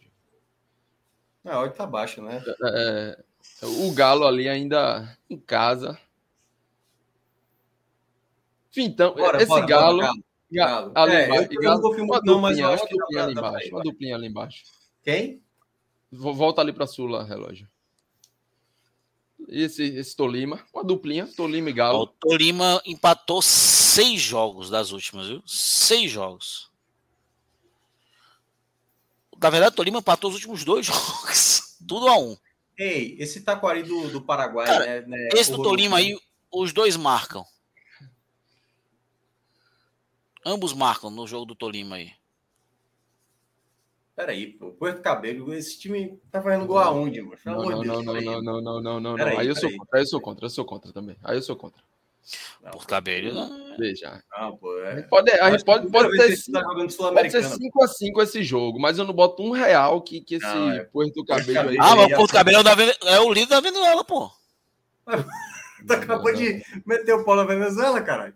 Mas o time é o líder com. Não, não embora não. assim, eu tô achando que Tigre e São time... Paulo é mais fácil ter ambos marcos. Mas o Porto Cabelo meteu 20 gols no ano em 9 jogos, pô.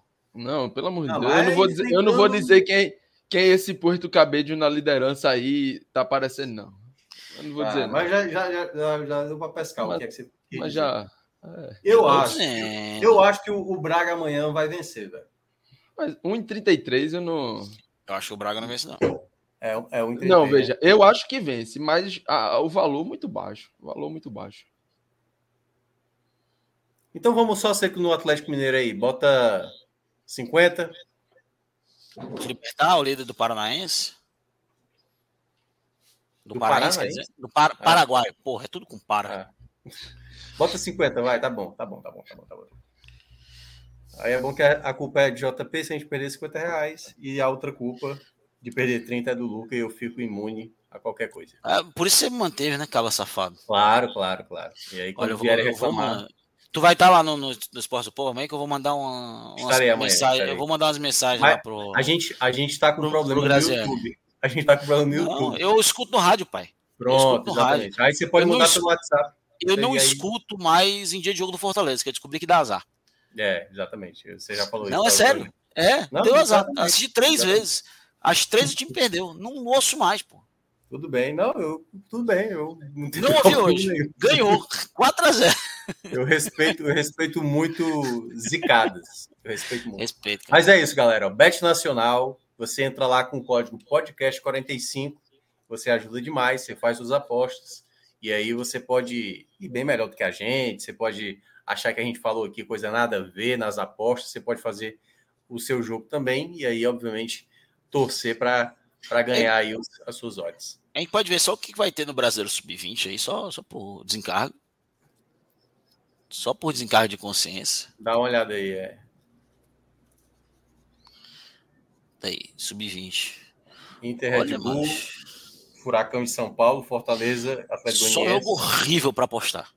Cuiabá e Ceará. Só jogo horrível para apostar. Esquece.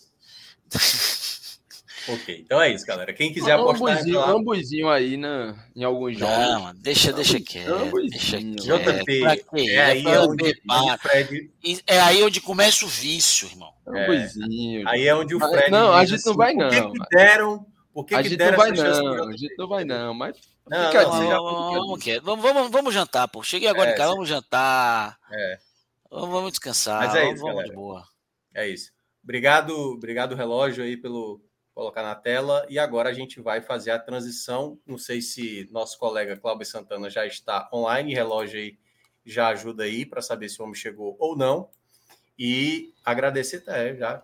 Quando eu olhei, quando eu fui olhar aqui no WhatsApp, já sumiu o Luca, que já se transformou em Cláudio Santana, né? Que aí já não muda muita coisa não, né, JP? É, é a mesma cara, né? Mesma cara. Mesma cara. Só que um, só que um muito feliz, com 4 a 0, né? jogando Sul-Americana, e a gente vem aqui para Cláudio Santana ter que explicar como é que o Náutico, jogando nos aflitos, favorito, não resolve o jogo no tempo normal, vai para a disputa de pênaltis, é eliminado numa em cobranças de pênaltis intermináveis. E eu estava acompanhando com um pouco de delay, né? E eu ficava sem entender como é que sempre o pênalti decisivo era na pior pessoa possível para bater. E acabou acontecendo a eliminação para o Salgueiro. O Náutico agora, é, com essa eliminação, além do fato de, é, obviamente, não disputar o campeonato, né? Ia buscar o tri, né, Cláudio? Ele era bicampeão. Isso. Ia buscar o tricampeonato pernambucano.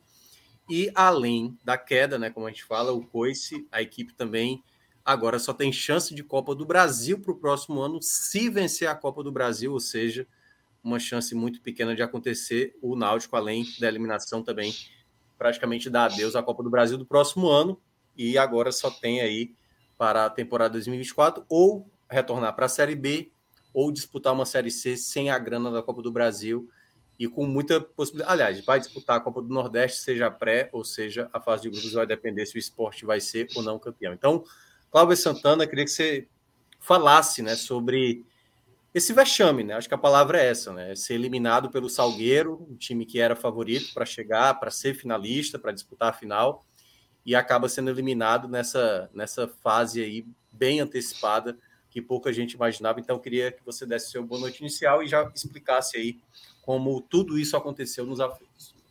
Fala, Minhoca, JP e a turma que está acompanhando aqui. Veja, é um vexame, e aí é, vou tentar não ser mal interpretado, mas não é um vexame pelo lado do, do Salgueiro. Acho que o Salgueiro foi bem. É o pior Salgueiro dos últimos anos, mas é um Salgueiro bem brigador. Mas é um vexame dentro do contexto do Náutico. É vexame do Náutico para o Náutico mesmo. É, acho que o Náutico hoje teve muito disso. Antes, antes até de análise dessa, dessa análise do jogo, o, contexto do Náutico para a temporada, né? Você falou aí que o Náutico praticamente fora da Copa do Brasil no próximo ano vai entrar na Copa do Nordeste, mas talvez numa pré-Copa do Nordeste, que, por exemplo, se o Náutico entrou na Copa do Nordeste esse ano, 2023, não sei se o Náutico teria condições de, de, de classificar, não, porque o Náutico ainda estava num estágio muito é, é, é, inicial de, de trabalho, né? Então, assim, jogar uma pré-copa do Nordeste, que é um risco, é, é, são jogos perigosos. Só, lembra... Só, lembrando, Cláudio, se o esporte não for campeão, né? Se o esporte Isso, for campeão, é. aí o Náutico vai junto com o esporte para a fase de grupos. Entra pelo ranking, né? Então, é, tem um, acho que é um risco mínimo até, mas existe um risco hoje, né, de disputar essa pré-copa Nordeste e o, o, muito maior de não jogar a Copa do Brasil. Então, tem esse prejuízo já da Copa do Brasil financeiro.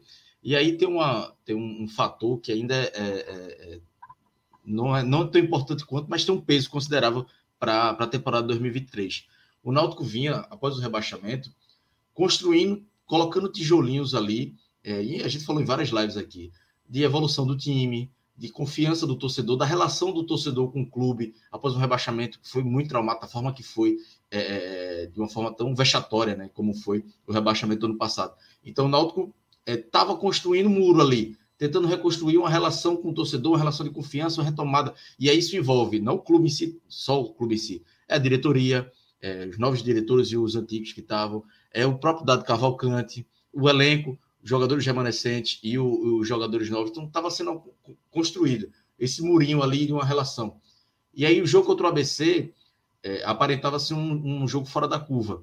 E aí deu uma balançada nesse muro. E aí hoje acho que esse, esse, esse, esse muro que estava sendo construído, esse tijolinho, foi tudo por água abaixo, foi tudo, tudo destruído. E aí, vou ressaltar, não é um. um eu não estou falando de time, estou dizendo aqui, ah, tem que demitir todo mundo, colocar outro. Não. O time tem uma base para a Série C, precisa de reforço, isso é outra história. Eu estou falando de uma coisa mais extra-campo que estava sendo construído e que foi destruído hoje. E agora o Náutico vai ter que reconstruir para a Série C, que é o principal campeonato do ano. E, e, e no momento, se o Náutico perde uma final para o esporte, não ia ser não ia ser traumático como, como foi. Talvez nem perder para o Retrô na semifinal seria ruim, seria muito ruim, mas não seria tão traumático como foi contra o Salgueiro hoje. Então, é, é, o Náutico volta para estacar zero nesse relacionamento com o torcedor, nessa, nessa questão de relação. O próprio é isso, vai sobrar para Diógenes novamente, que estava que tava nesses três, quatro meses, início, o quarto mês aí, estava um pouco mais é, é, tranquilo, entre aspas. Recebi algumas críticas, mas o tom estava bem mais ameno. Agora volta tudo para ele. Então, é, o Náutico, como um todo, volta para o início da temporada nessa tentativa de retomada de confiança. E agora o acesso é, não é mais.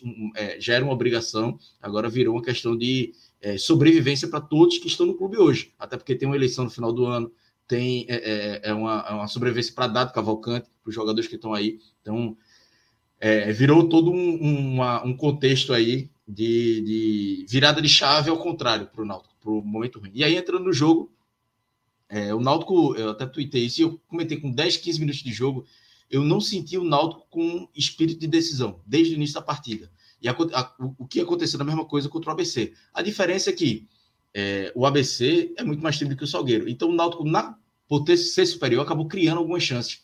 Perdeu algumas chances, é, três. pode, falar, pode falar. Rapidinho, só para não ficar tão distante né, desses aspectos mais fora do campo, é, se vinha criando muito uma confiança, né? principalmente pelas duas decisões, digamos assim, que se teve na Copa do Brasil.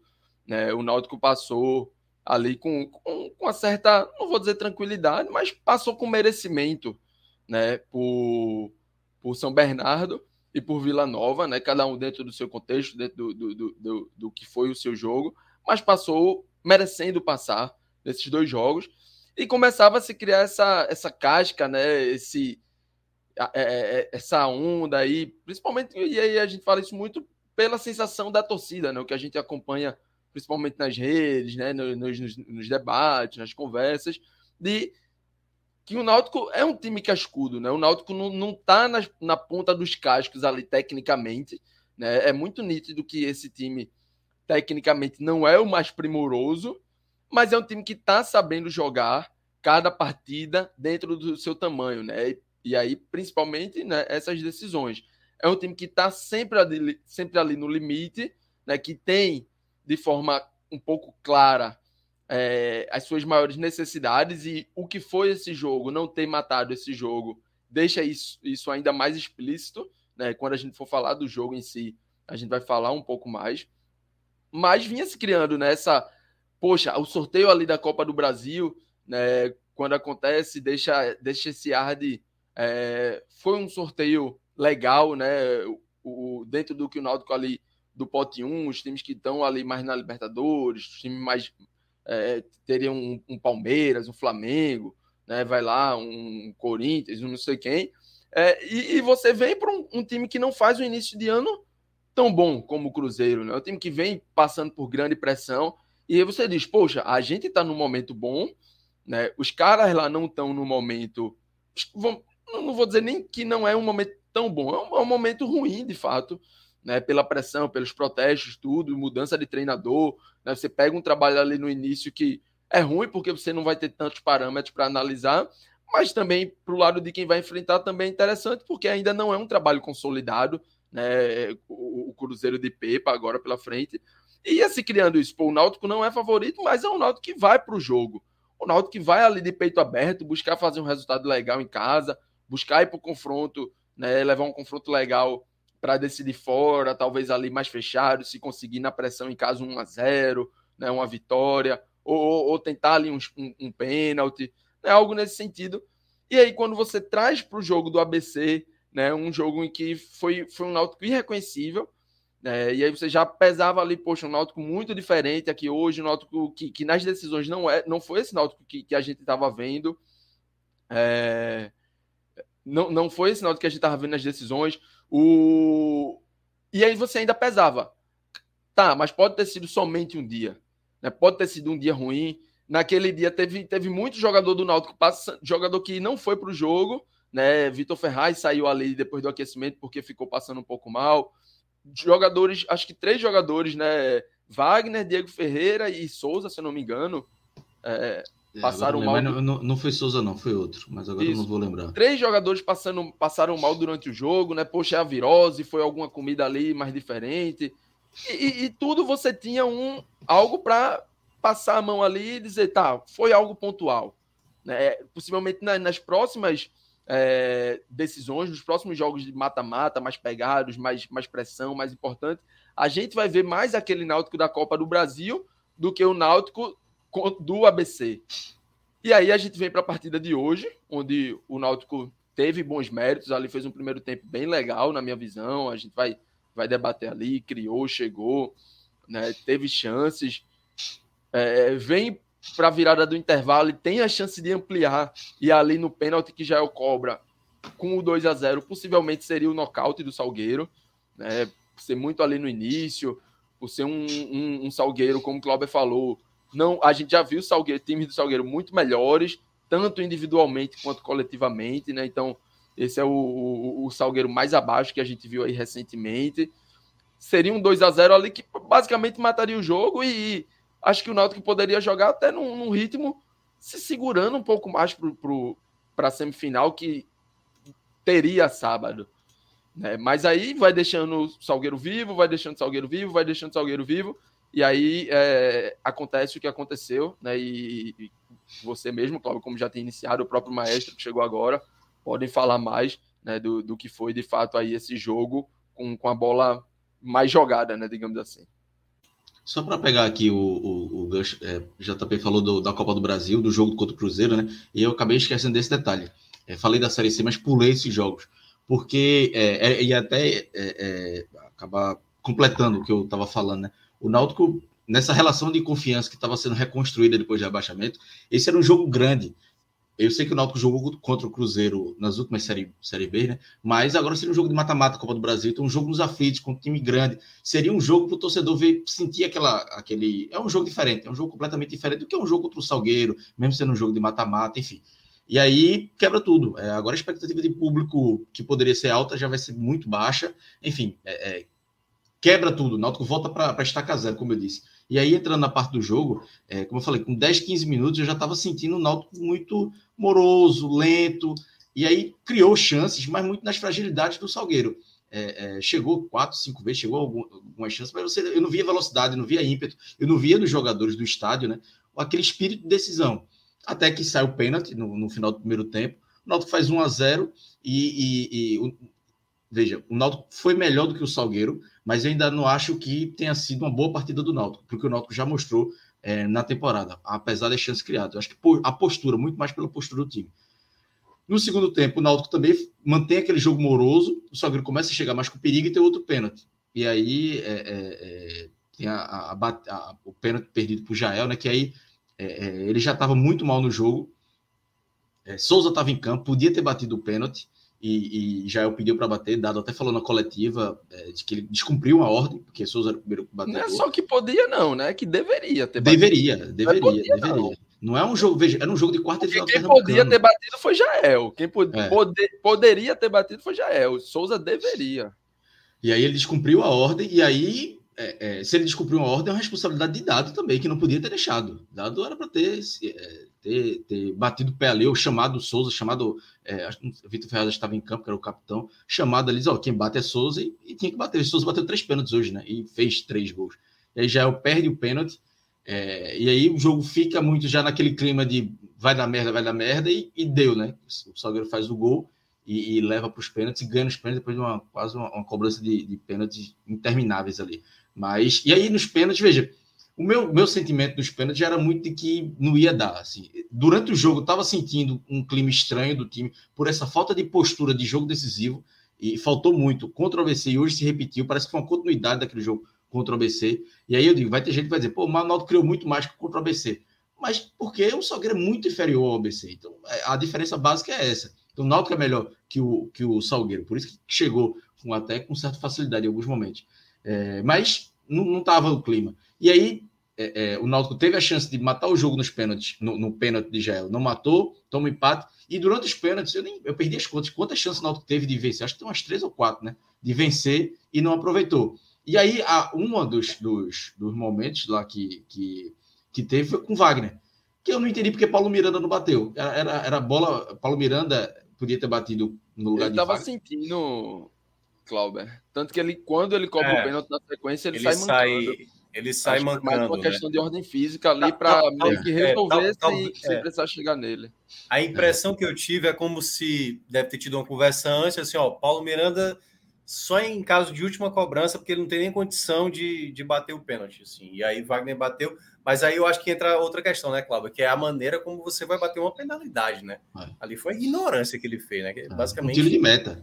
É, um, fio de, gol ali, praticamente. É, veja, é, eu fiquei, eu, na minha cabeça ali no estádio, eu fiquei pensando, pô, isso aí é Wagner. Falhou no gol e querendo se redimir no lance, querendo sair como herói, mas é, talvez faça mais sentido essa e, e, e, foi aquele pênalti até, digamos, um, um, tanto quanto óbvio, né? O goleiro que, é, que falhou ali, bater no meio é. forte, que, na minha visão, se ele, se ele acerta o gol, né? Acerta dentro da barra no meio, mesmo que tenha sido muito forte, teria sido a chance de Everton defender, né? Everton, é, goleiro do Salgueiro, ele, ele tem um histórico de ter sido da base do esporte, né? E, e por Everton não ser um goleiro com, com uma grande estatura, digamos assim, né? Ele sempre teve esse um, talvez um pouco de dificuldade ali na, em cobrança de pênaltis por, por conta da estatura, da envergadura. Ele consegue acertar até várias vezes o canto, mas é, é, quase nunca consegue chegar na bola, né? E, e, a chance meio que dele pegar um pênalti ali é, que talvez fosse, sei lá, bem batido, seria esse pênalti no meio que ele ficasse esperando, né? Então era, era um, tanto quanto óbvio assim, é, essa cobrança de Wagner e, e que Everton ficaria ali esperando também. Mas acabou que nem, nem dessa forma aconteceu, acabou que foi diretamente para fora, né? E eu, eu esperava, por exemplo, outros pênaltis. Eu vi que o goleiro saía antes. Disse, pô, um, o Náutico teve três, quatro chances. Eu pensei que o Náutico ia. O, os jogadores estavam batendo, né? É, pô, bater uma no meio era gol. Uma no meio era gol. E aí não, não aconteceu. Os jogadores do Salgueiro bateram muito bem as cobranças, muito bem mesmo. É, eu vi muitas, muitos, alguns torcedores culpando o Wagner. Ah, não pegou pênalti, pegou um, né? É, um ou dois, eu nem lembro. Foi tanto pênalti que já me perdi. Mas é, perdeu pênalti. Mas assim, e aí fechei a análise do jogo só para falar a, a, última parte da eliminação. Eu acho que agora não adianta personificar é, essa eliminação. Acho que é uma, uma, eliminação muito geral. E se for personificar, eu acho que hoje vai muito na conta de dado. Porque se o time entra com postura daquele jeito, passa pelo treinador. Eu acho que as substituições dado é, é, no momento importante do jogo, ele colocou três meninos em campo. Botou Matheus Cocão, botou Fernando Neto, e agora não lembro não sei se foi Júlio, o, o, o, acho que foi Júlio. É, foram três. Apesar que Júlio já, é, já, já Júlio um já mais. Caro, né? É. Mas assim, era, era, um, era um momento do jogo ali que, que eu não, não teria feito aquelas, aquelas substituições. E aí, torcedor pode falar de Jael, acho que Jael tem muita responsabilidade, por capricho dele, ele, é, ele bateu o pênalti, aí tem sua responsabilidade.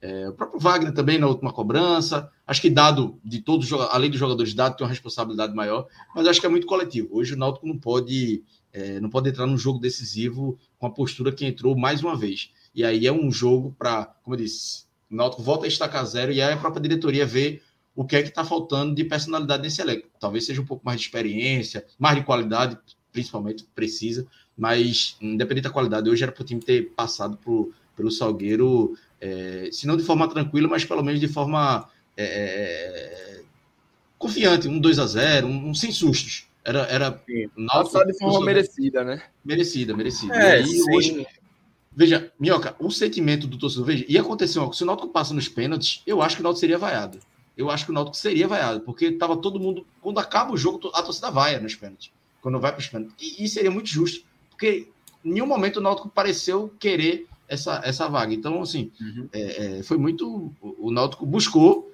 essa, essa eliminação nos pênaltis e conseguiu. E aí, acomodado, é, né? Acho que a palavra é acomodado. é essa. Acomodado, acomodado. Com, com, como se fosse fazer sem fazer muita força.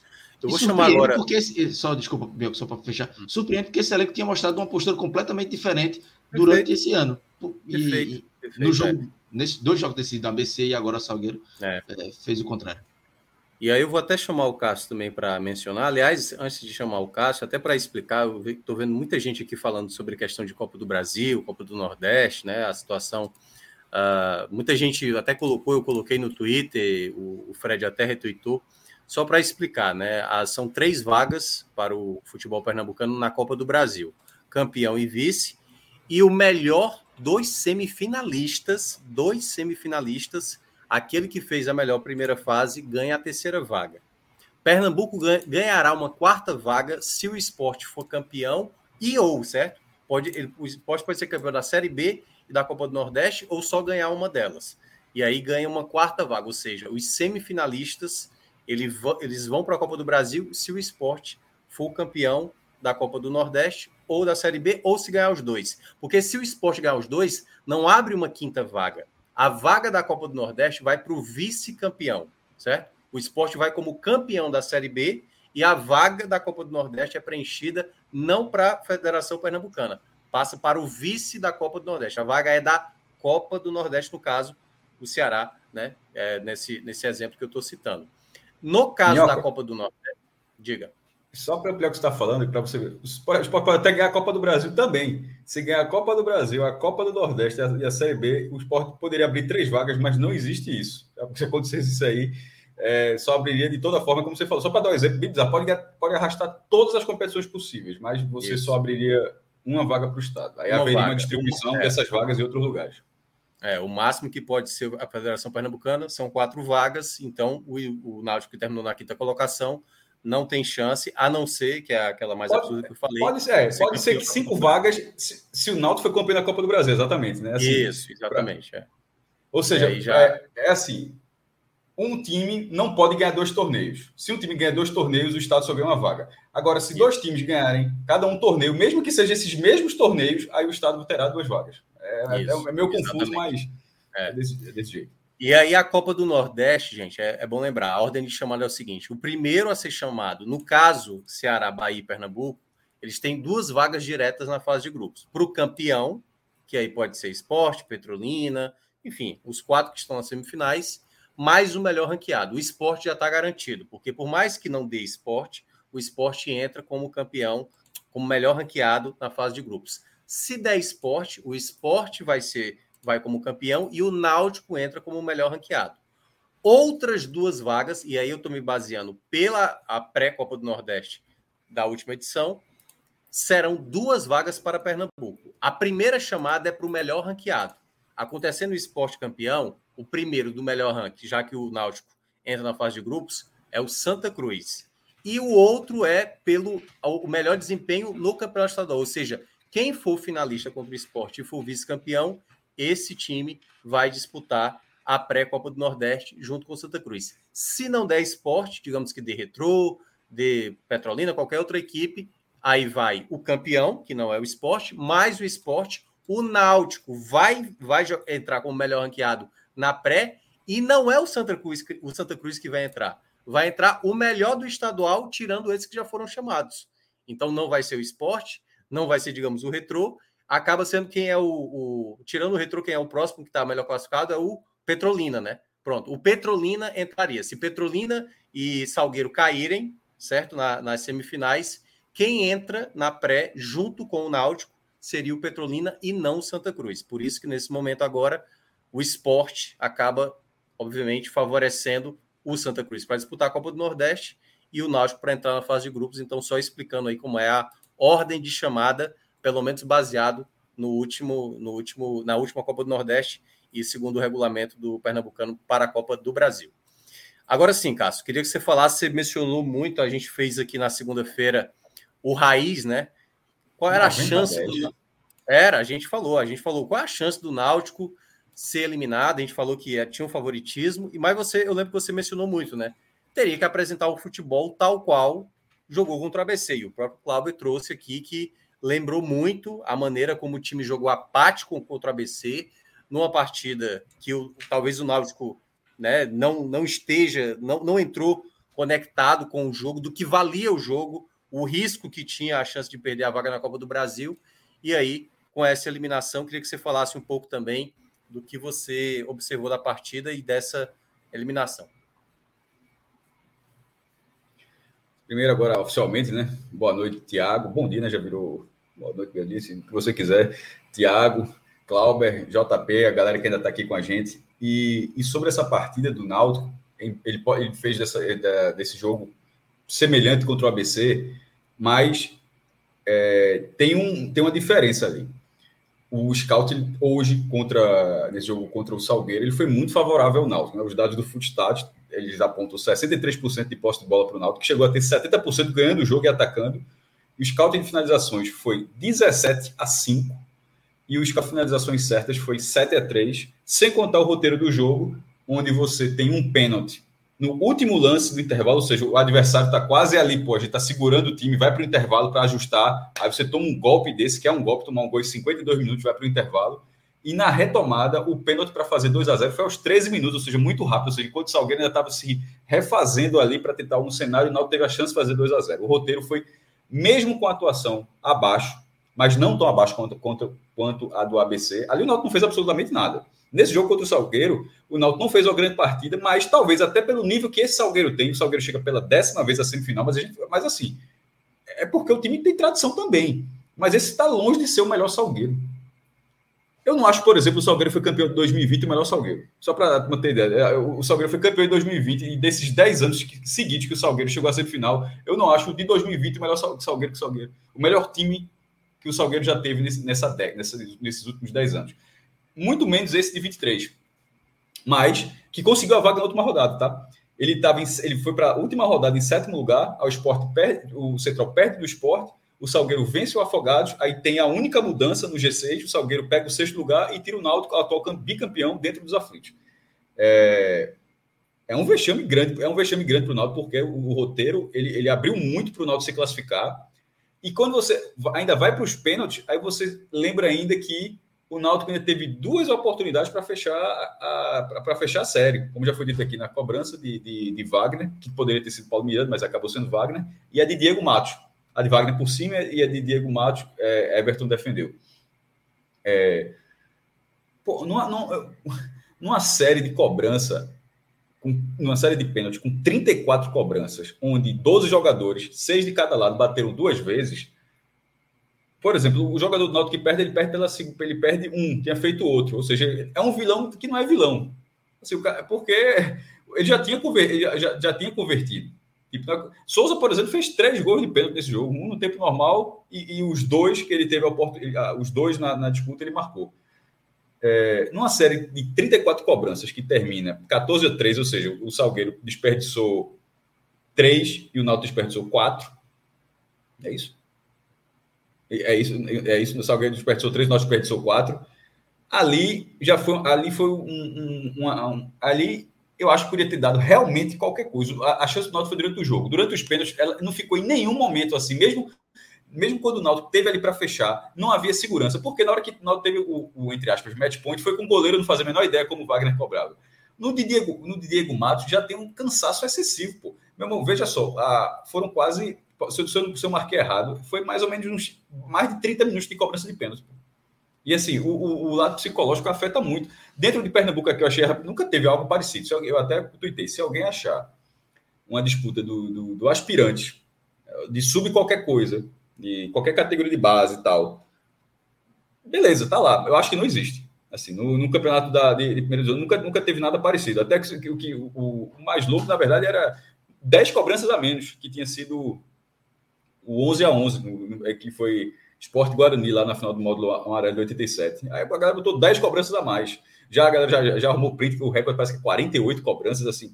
Veja só, é uma, das maiores séries de pênaltis que todo mundo já viu. Então, assim, a, analisar o vencedor, tratar o fiasco a partir disso, é, eu não trato. Eu trato pelo que foi o Náutico da, das últimas partidas, que foi uma queda de produção, e Cláudio foi certeiro quando ele fala. Depois da eliminação, da forma como foi para o ABC, e com o roteiro que o Náutico submeteu nesse jogo com o Salgueiro, o jogo contra o Cruzeiro, ele acaba perdendo muita força.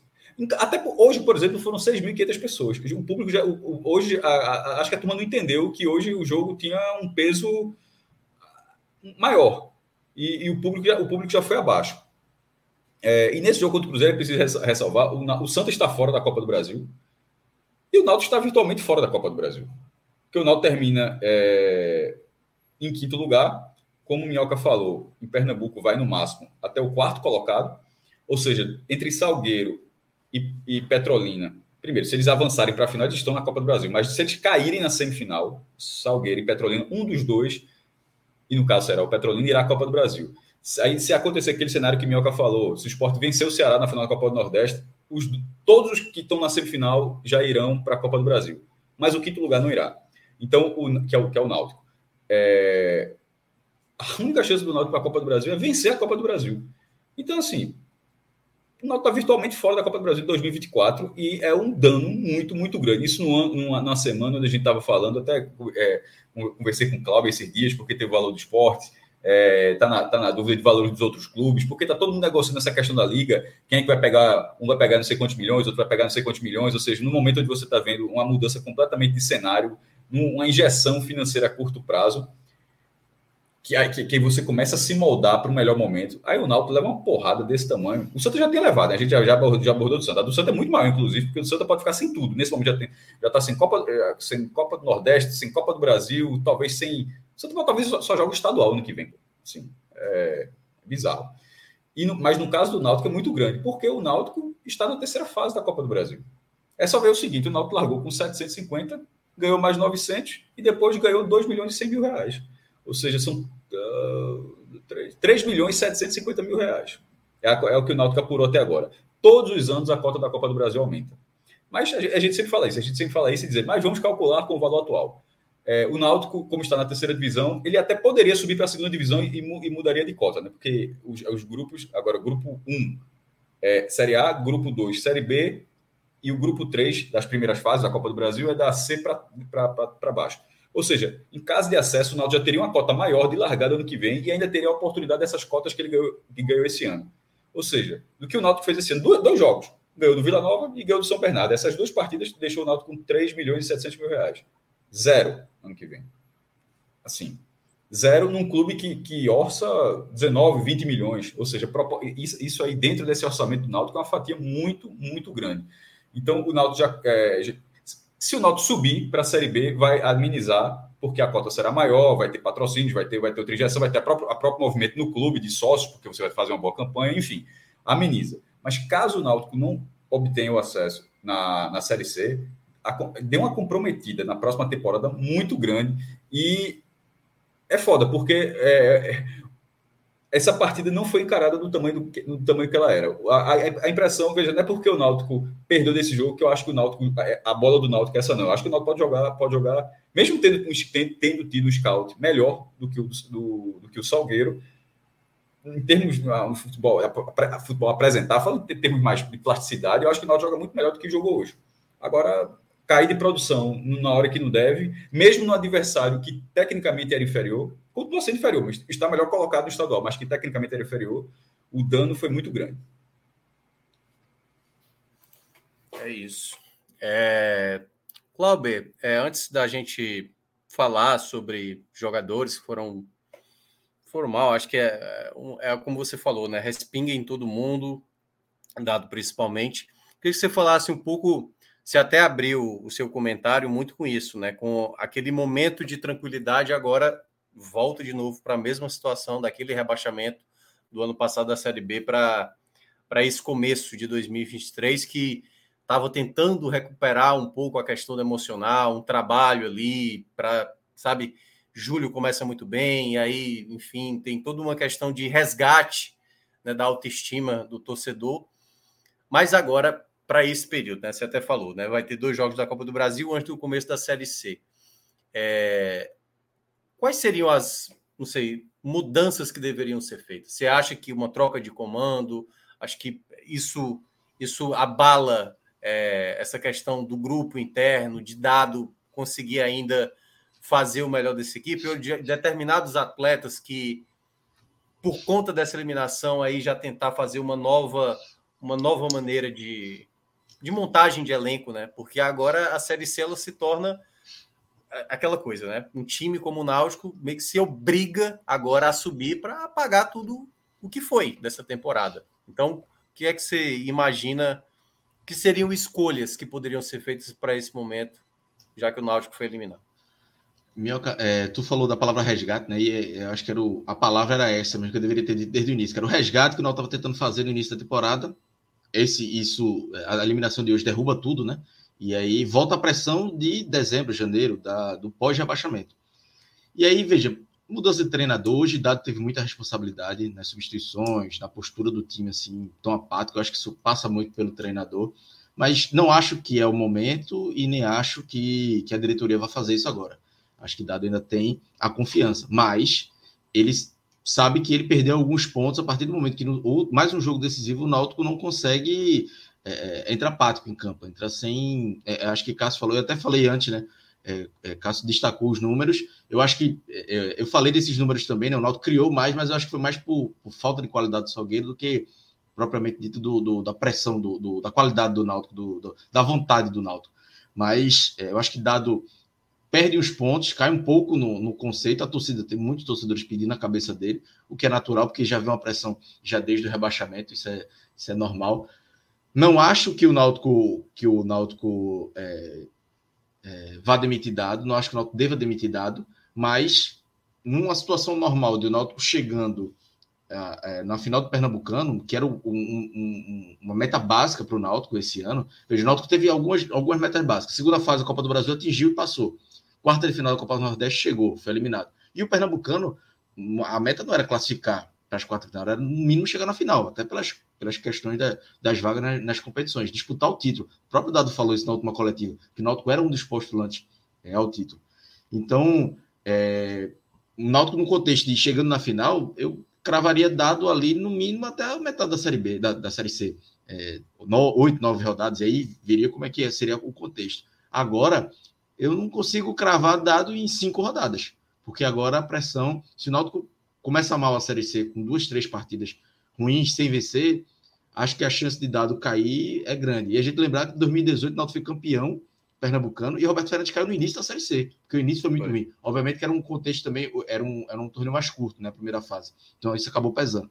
Mas agora somado essas duas eliminações, da forma como foi, da forma como foram as duas eliminações, Copa do Nordeste Pernambucano, é, o Náutico é, dado volta para a mira, é, não só da torcida, mas eu acho que com, começam alguns questionamentos na diretoria. E aí ele, é, como eu disse, essa reconstrução do Náutico vai passar muito por dado, ele vai ter que se reconstruir no Náutico, reconstruir a confiança, os jogadores, e aí também é, vai passar por reforços. O Náutico é, é, fala em três reforços, eu acho um número para começar a Série C, ok, mas precisa de mais, precisa de reforços. Veja, não são três reforços para compor elenco, são três reforços para chegar e jogar. É, é, pelo menos um zagueiro, é, é um atacante que o Náutico precisa. Hoje o Náutico tinha é, é Caion é, machucado, então jogou Alisson Santos, que não fez uma partida ruim, não. Mas não é um jogador que, que, que é para ser titular.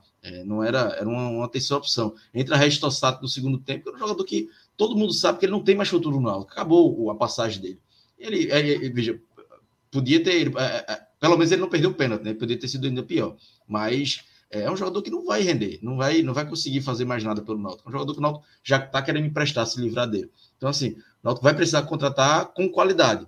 Mas é, talvez três, inicialmente, depois de uma dessa, depois de uma demissão dessa, talvez três, que eu achava um número ok, já, já aumente esse número, porque vai precisar, vai precisar dar uma resposta para o torcedor, Minhoca. O Náutico vai. É.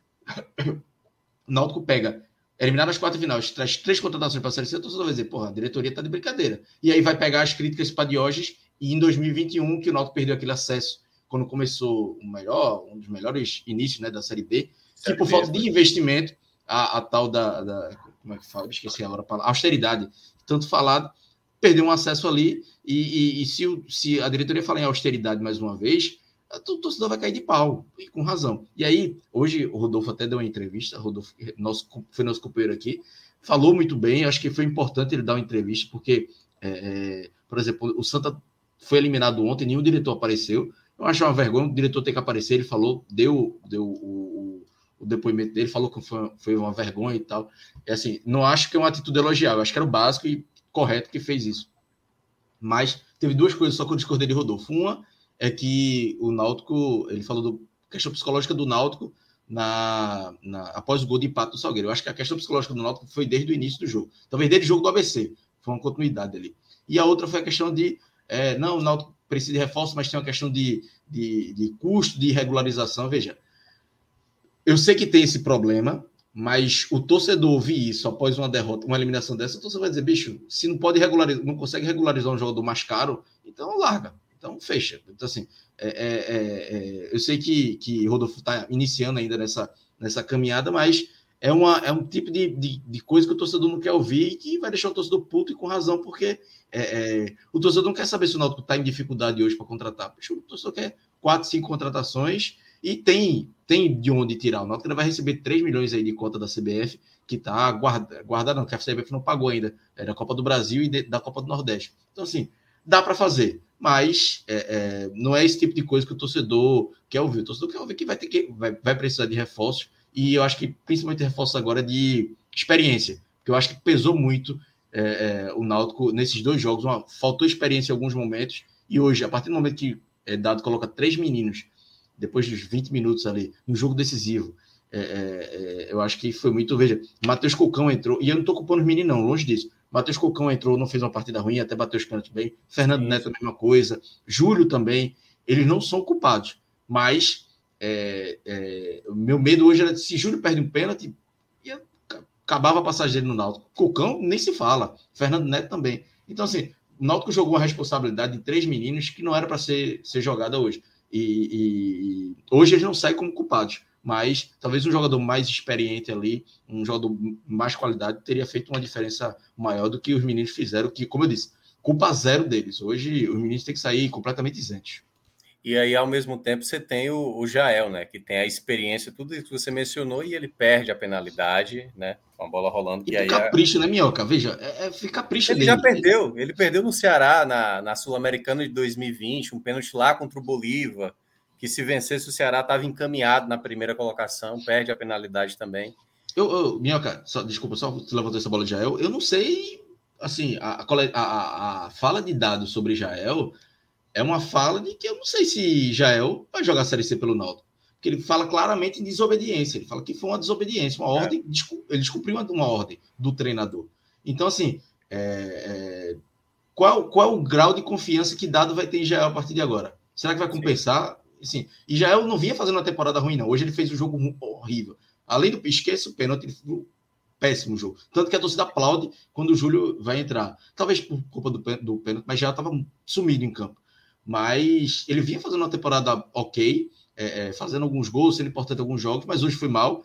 E aí, por uma questão, como eu disse, capricho, para mim não, não, passa na minha cabeça outra coisa. Capricho, achar que não, tá um a zero jogo com o time de interior, eu vou fazer o pênalti aqui para me dar moral pra, o jogo tá, tá ruim, mas veja, não era o momento de pensar nele, era pensar no time. Era 2 a 0 matar a classificação e ele acabou se colocando na frente do clube e prejudicando, acabando com a classificação do Náutico.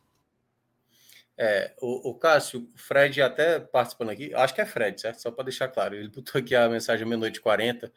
Ele fala né, sobre os desenhos das semifinais, né? A Federação Pernambucana obrigar que os dois, jogos, os dois jogos da final aconteçam na arena, é, tendo aí times do Sertão para jogar, um deles vai chegar nessa final. Então eu queria que você falasse um pouco aí se há possibilidade de uma mudança. Você acha que Evandro pode, de alguma forma, voltar atrás nessa ideia inicial de os dois jogos finais na arena? Olha só, é... a tabela não está publicada com a Arena Pernambuco nos jogos finais.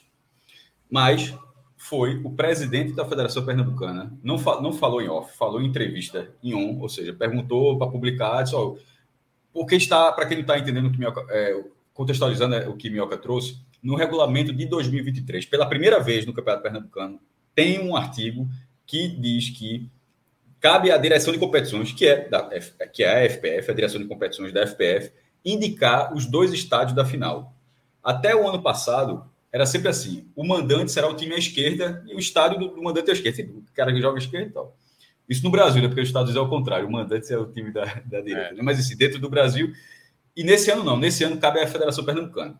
Na hora que terminou a primeira fase, aí eu falei com o Evandro e é porque tem os mandos que. Porque seria só essa semana, né? Tipo, as quartas de, de, final, na terça e quarta, e a semifinal logo depois, agora, sexta e sábado. A final que vai ficar um pouco para frente, a gente pode até falar daqui a pouco que agora já dá para meio que dá para saber onde, quando vai ser, mas que, ou seja, a gente teria uma semana de de mata-mata, que a gente está tá vendo na tela aqui, é o, desce só um pouquinho, que eu até botei em amarelo o artigo, essa, essa imagem. Pronto, esse é amarelo justamente o artigo. É, exclusivamente nas partidas finais, a DCO, que é a Direção de Competições, indicará os estádios para a realização dos jogos, ou seja, cabe a FPF. É, como seria uma, uma semana de quartas e semifinal, como é que ficaria a final? Tá, vai, a, a federação vai exercer o artigo, isso é detalhe, ela não está obrigada, não, é só uma indicação dela. Aí ele disse, sim, será. Eu disse, será na Arena Pernambuco? Será na Pernambuco, Arena Pernambuco. É, eu não imagino que ele tenha falado isso, considerando Salgueiro e Petrolina numa, numa, final do campeonato. E aí, aí eu vou para uma outra linha. Eu coloquei lá no, no, no, meu blog, lá, já que os dois jogos são na Arena Pernambuco, falando que se os times de interior passarem, eles vão ter que viajar de novo para a capital. Tipo, Petrolina vem para jogar na Ilha do Retiro, o Salgueiro vem de novo, não sei nem se vai voltar ou, ou se vai para lá para o Sertão e depois volta de novo para pegar o, o retrô na Arena Pernambuco, e que se eles passarem, eles viriam mais duas vezes para jogar na Arena Pernambuco. Se a final for entre os dois, isso é só tá? Aí eu, como o futebol é muito político também, eu não, eu não, eu não consigo enxergar é, é, um presidente da federação tirando de dois filiados do interior que não tem nenhuma ligação com a Arena Pernambuco esse jogo. Primeiro que o campeonato já ficaria um pouco desmobilizado, tá? Assim, a Globo acho que transmitiria de toda forma. Pô, a Globo passou Petrolina e Salgueiro na primeira fase, deu 18 pontos. É, foi, o jogo foi ditado, deu 18, porra, 18 pontos para Petrolina, para Salgueiro 0, Porto 0. Talvez eu me confunda o jogo, mas foi Salgueiro e, Porto 0 a 0 deu 18 pontos. Então, afinal, daria uma boa, daria uma boa audiência. Não uma grande audiência, mas daria uma boa audiência. Mas não teria muito público, né? O estádio não é central, porque não teria nem aquele, pô, está, pô, tá jogando a final do Campeonato Pernambucano, bora, larga do trabalho e vamos lá assistir. Não teria nem isso. Tipo, Pacaembu lá em São Paulo. O cara tá lá em São Paulo, vai no meio. É. Então, se tá entendendo, se fosse nos aflitos na ilha Campo Neutro, isso não rolaria nem isso. Então seria, pô, seria uma final pernambucana de completamente esvaziada em termos de público. Então, nesse cenário, eu acho que só neste cenário seria dessa forma. Mas é só um pitaco. De repente, ele pode bater o pé e dizer assim, ó, oh, meu amigo, é, como Champions League, velho. Não interessa. Pode jogar o Real Madrid, o Liverpool a final, como pode ser é, Bodo, que ele tem Bodo, não sei o quê. É, é o, sei lá, o Ludogorets da Bulgária. Ludo, Ludogorets contra o, sei lá, Ghent. É. Pronto, vai, vai jogar em Wembley. Não interessa, não. Vai tirar, vai, não vai botar outro canto, vai ser. Pronto, se, se for por essa lógica, beleza. Mas eu, eu falei, só uma questão de pitaco se for os dois do, do Sertão, se eles avançarem a final. Mas até esse momento, aqui é uma palavra oficial, é um tipo, não é um diretor que acha que conversou com o senhor, não. É o presidente perguntado em forma oficial e ele respondeu em um, e ele respondeu que serão sim lá na Arena Pernambuco. É, aproveitando esse tema, minha opinião. Muita gente é contra, é hora de, é hora de, de pegar um hater de um, pegar um hate de graça aqui. Eu acho que, que o Santa tem que, tem que jogar, tem que querer jogar no Arruda. Inclusive, é, essa regra que foi colocada esse ano, ela foi por maioria de votos dos 13 times, 10 votaram para ter essa mudança e 3 foram contrários. Náutico, Santo Esporte. Porque é, tipo, o regulamento da competição, a fórmula de disputa, ela foi aprovada pelos 13 times, foi de forma unânime. Aí teve uma segunda votação que foi só para definir isso aí, e foram 10 votos, é, mas é são votos qualitativos. Como o Retro tinha sido vice-campeão ano passado, o voto dele pesava mais, né? É, ou seja, não é só 10 a 3, não é exatamente assim, não, é por pontuação. Um voto vale, vai cada voto tem um peso. O Náutico, ou seja, por que, é que eles foram contrários os grandes? Porque o Náutico gostaria de jogar uma final dos aflitos, como jogou o Santa no Arruda, como jogou todas as vezes, porque o Náutico já jogou, por exemplo, 18 na Arena Pernambuco, a volta, e, e, e 14, 14, o Náutico, na verdade, tinha um contrato com a Arena, mas 14 foi na volta. O próprio esporte jogou um jogo já na Arena Pernambuco, a ida de 21, foi lá, mas o Santa nunca fez isso. O Santa jogou todas as suas partidas, ou ida ou volta, jogou no Arruda. No Arruda. É, mesmo entendendo esse lado, vendo o outro lado, o lado do produto da competição, com todos os estados defasados como estão, gramado ali do Retiro horroroso, o, o, Arruda não tão bem cuidado, os aflitos um estádio menor em relação para ser um jogo que era para ser um público maior. Tendo um estádio de Copa do Mundo, eu não, veja, eu não estou dizendo na visão dos clubes, eu estou na, na, na, visão de quem organiza o campeonato. Eu acho que para o campeonato é melhor que a final seja na Arena Pernambuco. Eu não acho, eu, eu não gosto da imposição de dizer, ó, eu quero que seja lá. Sim. Mas como produto, eu, eu, eu acho mais interessante. E outra coisa, não é também uma decisão inédita. Na, é, a Federação de São Paulo, na verdade, faz isso há muito tempo. Em 2004, é, a final foi São Caetano, que joga no Anacleto Campanella, contra o Paulista de Jundiaí, que joga no Jaime Sintra, acho que é Jaime Sintra o nome do estádio, e, e os dois jogos da final foram no Pacaembu. Ou seja, eles não jogaram nem São Caetano do Sul, nem em Jundiaí. Eles tiveram que sair da sua cidade para jogar no Pacaembu, os dois jogos. Então, só para dar um exemplo de que isso já aconteceu uhum. outras vezes. Mas, enfim, essa é a situação posta caso, na sexta-feira, o Petrolina elimine o esporte e caso no sábado o Salgueiro elimine o Retrô. Aí a gente vai ficar numa, num, grande, um cenário muito curioso de possivelmente ter uma ré, porque eu, eu, não, eu não enxergo, se forem os dois sertanejos, os jogos na Arena Pernambuco. Não. Pois é, também acho. É, Clauber, finalzinho aí, quer fazer seu pódio? Eu sei que você já colocou dado aí, dado já já está além do pódio, né? Mas queria que você falasse aí dos jogadores que talvez tenham sido mais determinantes nessa eliminação, e se você acha que dá para salvar algum jogador que ainda na possibilidade, né, de, do que foi entregue ali em campo, ah, se alguém conseguir escapar. É, assim, como falei, a postura do Náutico me incomodou muito hoje, né? Então foi uma é difícil tirar muitos pontos positivos e negativos dá para tirar vários. Mas eu acho que Jael, como eu disse, a partida dele, para mim, foi o pior do Náutico. A partida dele foi muito ruim e coroou, entre aspas, né, com um pênalti perdido, por, por capricho, como eu falei. É, foi muito mal, muito ruim a partida dele, não conseguiu acertar nada, não conseguiu dar continuidade às jogadas, coisa que ele estava fazendo bem em outras partidas. Wagner, né, falhou no gol, é, é, falhou no gol, perdeu o pênalti, é, era um goleiro, assim, é, não me surpreende, porque eu já esperava que Wagner fosse ter falhas em alguns momentos. E aconteceu hoje. Mas não é ele o culpado pela, pela desclassificação do Náutico. Não, não, não coloco ele como culpado. É, a falha, o Náutico, o Náutico se colocar é, é na situação de tomar um gol de empate perto dos 30 minutos com a falha do goleiro, é muito culpa mais geral do que apenas do goleiro, né? Era um jogo, num jogo como esse, obviamente, né? num jogo como esse. Então, se o Náutico, é, é, se tá 2 a 0 ali, aquele gol ali podia no máximo ligar um alerta, mas não, acho que não renderia um empate. Então, apesar dos problemas de, de Wagner, não é ele o maior culpado. É, mas, obviamente, está num, num, num, pódio aí é, negativo, porque foi, foi muito mal. E, rapaz, tem muita gente que pode entrar de. de, de é, o Divan, acho que fez uma partida errando muito, veio uma, sequência até boa, mas é, errou muito. Acho que vou fechar com, com o Divan. É, é, o Divan e Tossati, que o Tossati entrou e, pelo amor de Deus, é um jogador que acabou a, a passagem dele pelo Náutico, não tem a mínima condição. Assim, é um jogador que não consegue é, tomar decisão errada, erra. É, é eu até pensei em algum momento que, pô, se ele jogar como meia, talvez ele renda melhor, mas não, é com a bola no pé, ele não, não consegue fazer nada de produtivo, assim. Então foi muito mal. E positivo é difícil positivo. É, acho que Souza estava fazendo uma, uma, uma, partida ok, é, nada muito espetacular. Acho que Jean Mangabeira estava fazendo uma boa, boa partida, estava ganhando muita bola ali na, na entrada da área.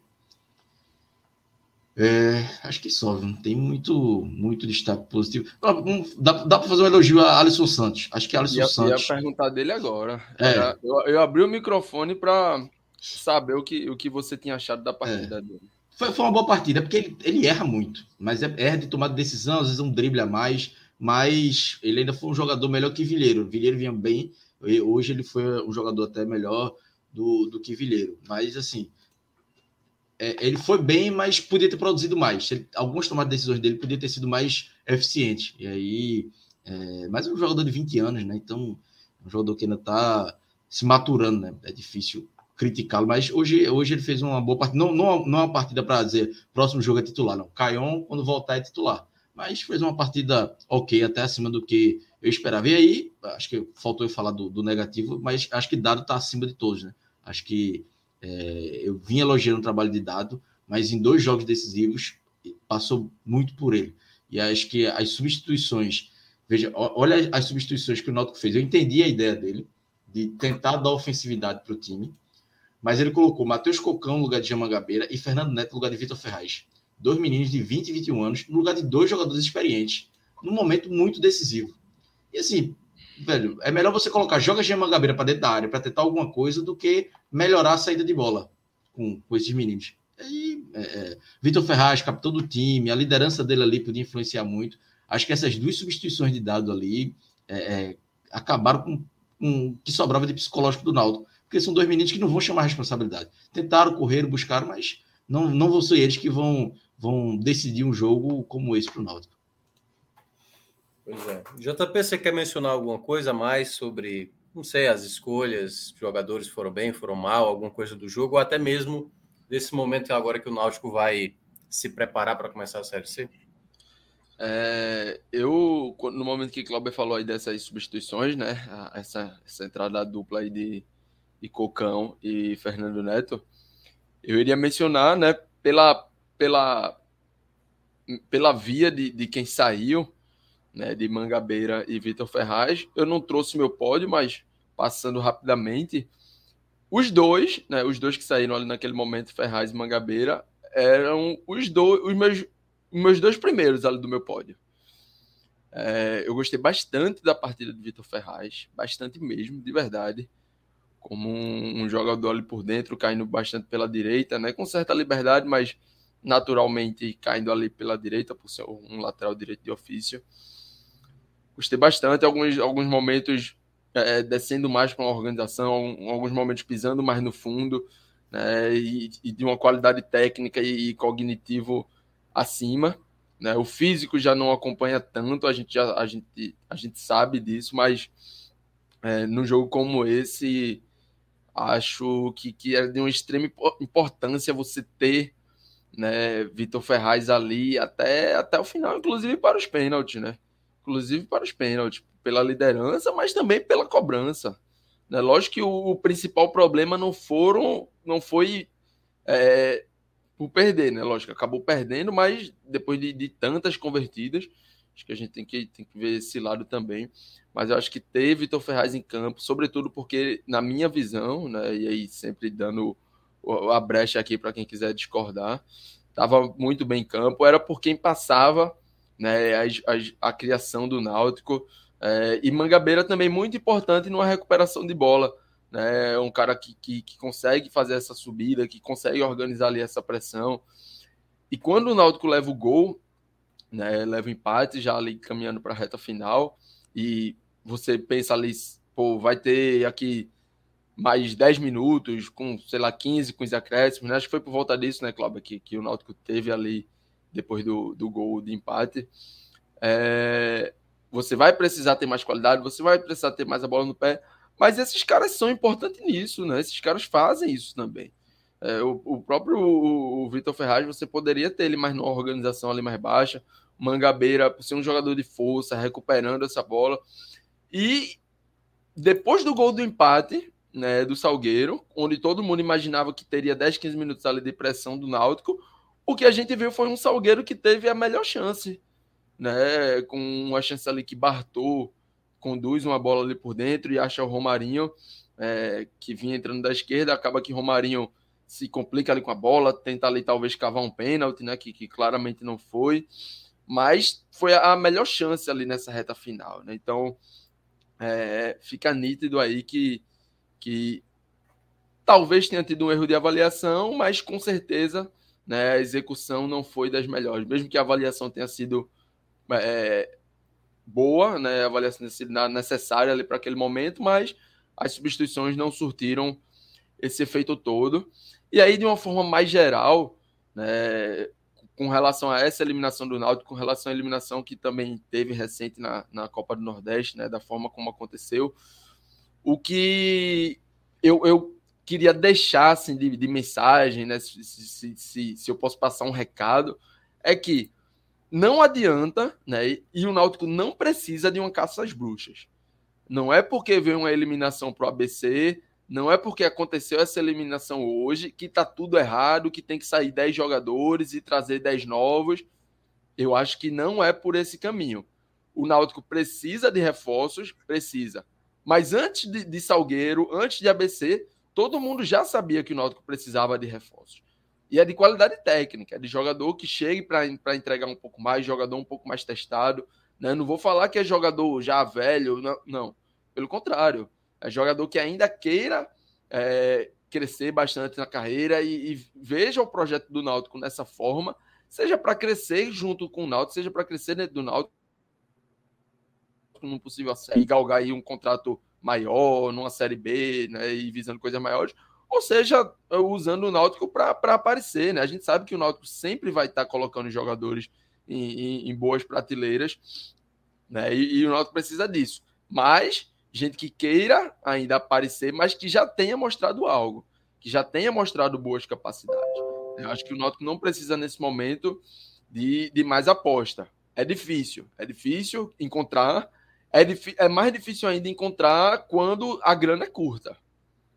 Mas o Náutico precisa disso. E não é por hoje. Ah, não, perdeu, foi eliminado para o Salgueiro. É, Wagner não pega pênalti, traz outro goleiro. É, Jael fez o, é, cobrou ali o pênalti que talvez não fosse para ele ter cobrado, era para Souza, e aí traz outro. É, Cocão é, perdeu o pênalti ali final e, e, já é um cara ali que a torcida já tem uma certa crítica e bota para fora e vamos trazer outro. Não, não é, não pode ser por esse jogo do Salgueiro que tem que mudar tudo.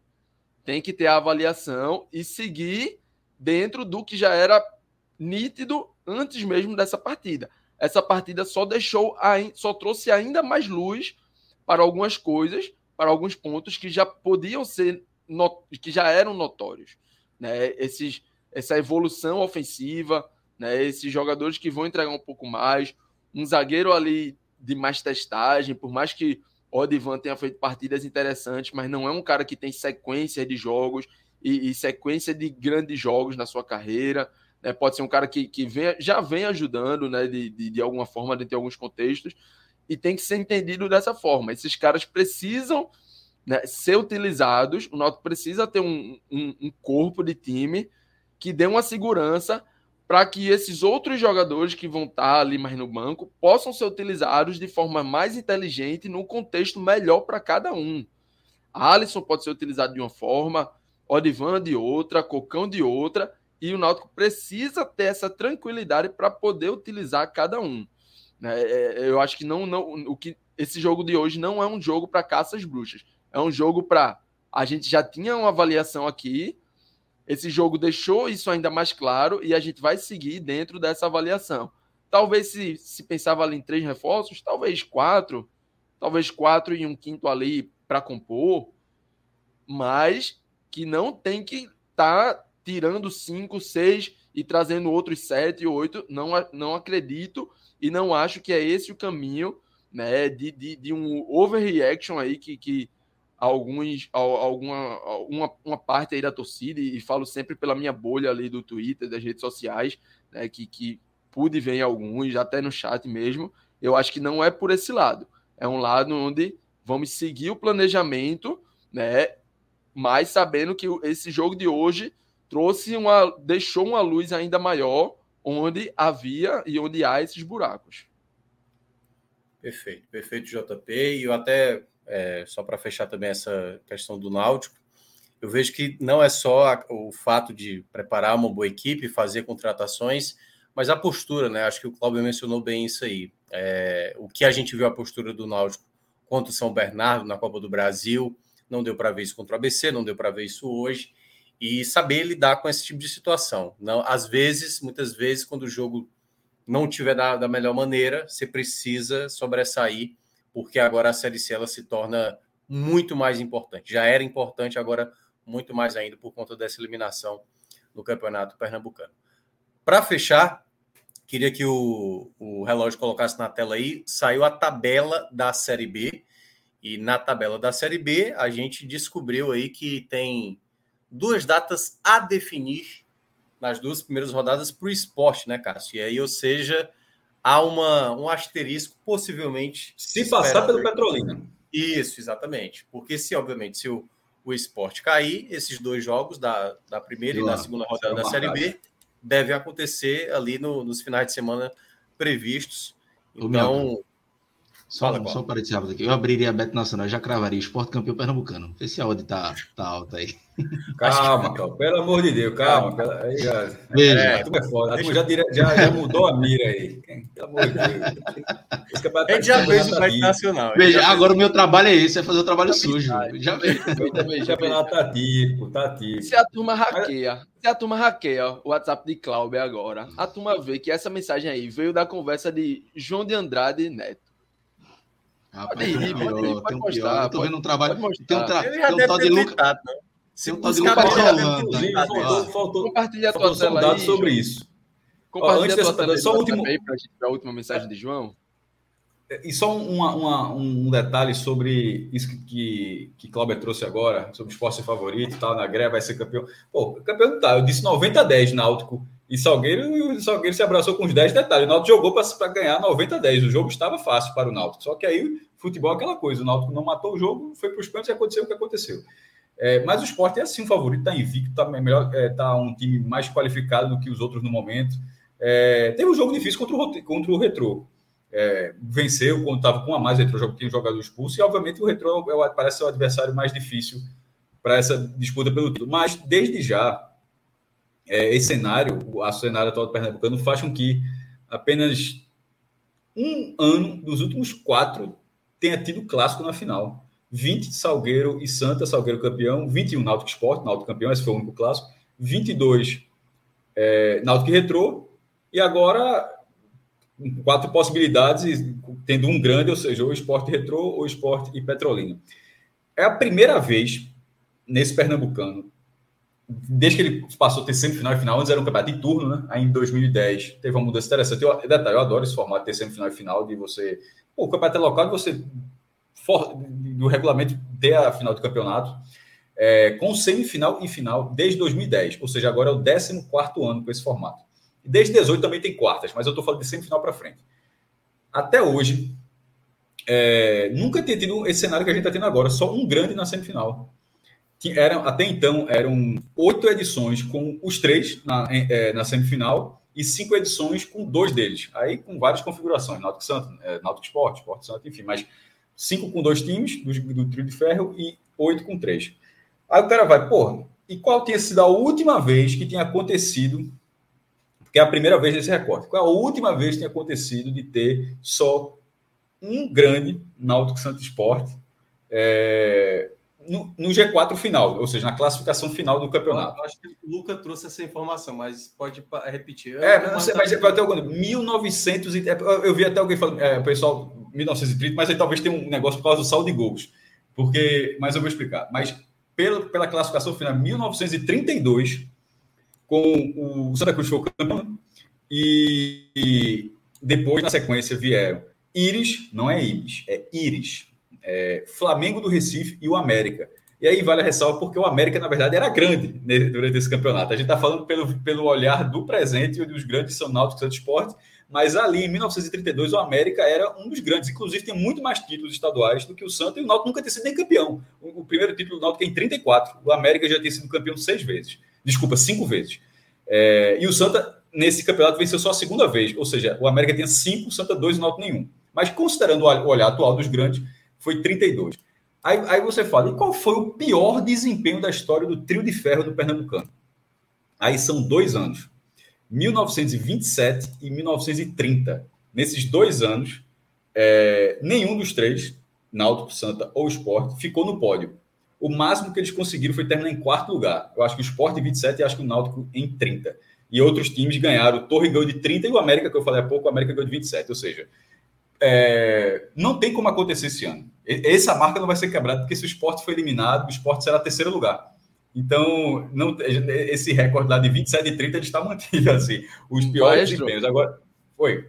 Deixa eu te fazer uma pergunta, pode parecer até besta aqui. Eu, eu tô, inclusive, com, com a lista aqui aberta, tentando dar, um, dar uma olhada, mas é porque pode cair muito na questão do regulamento. Certo. Quando foi o.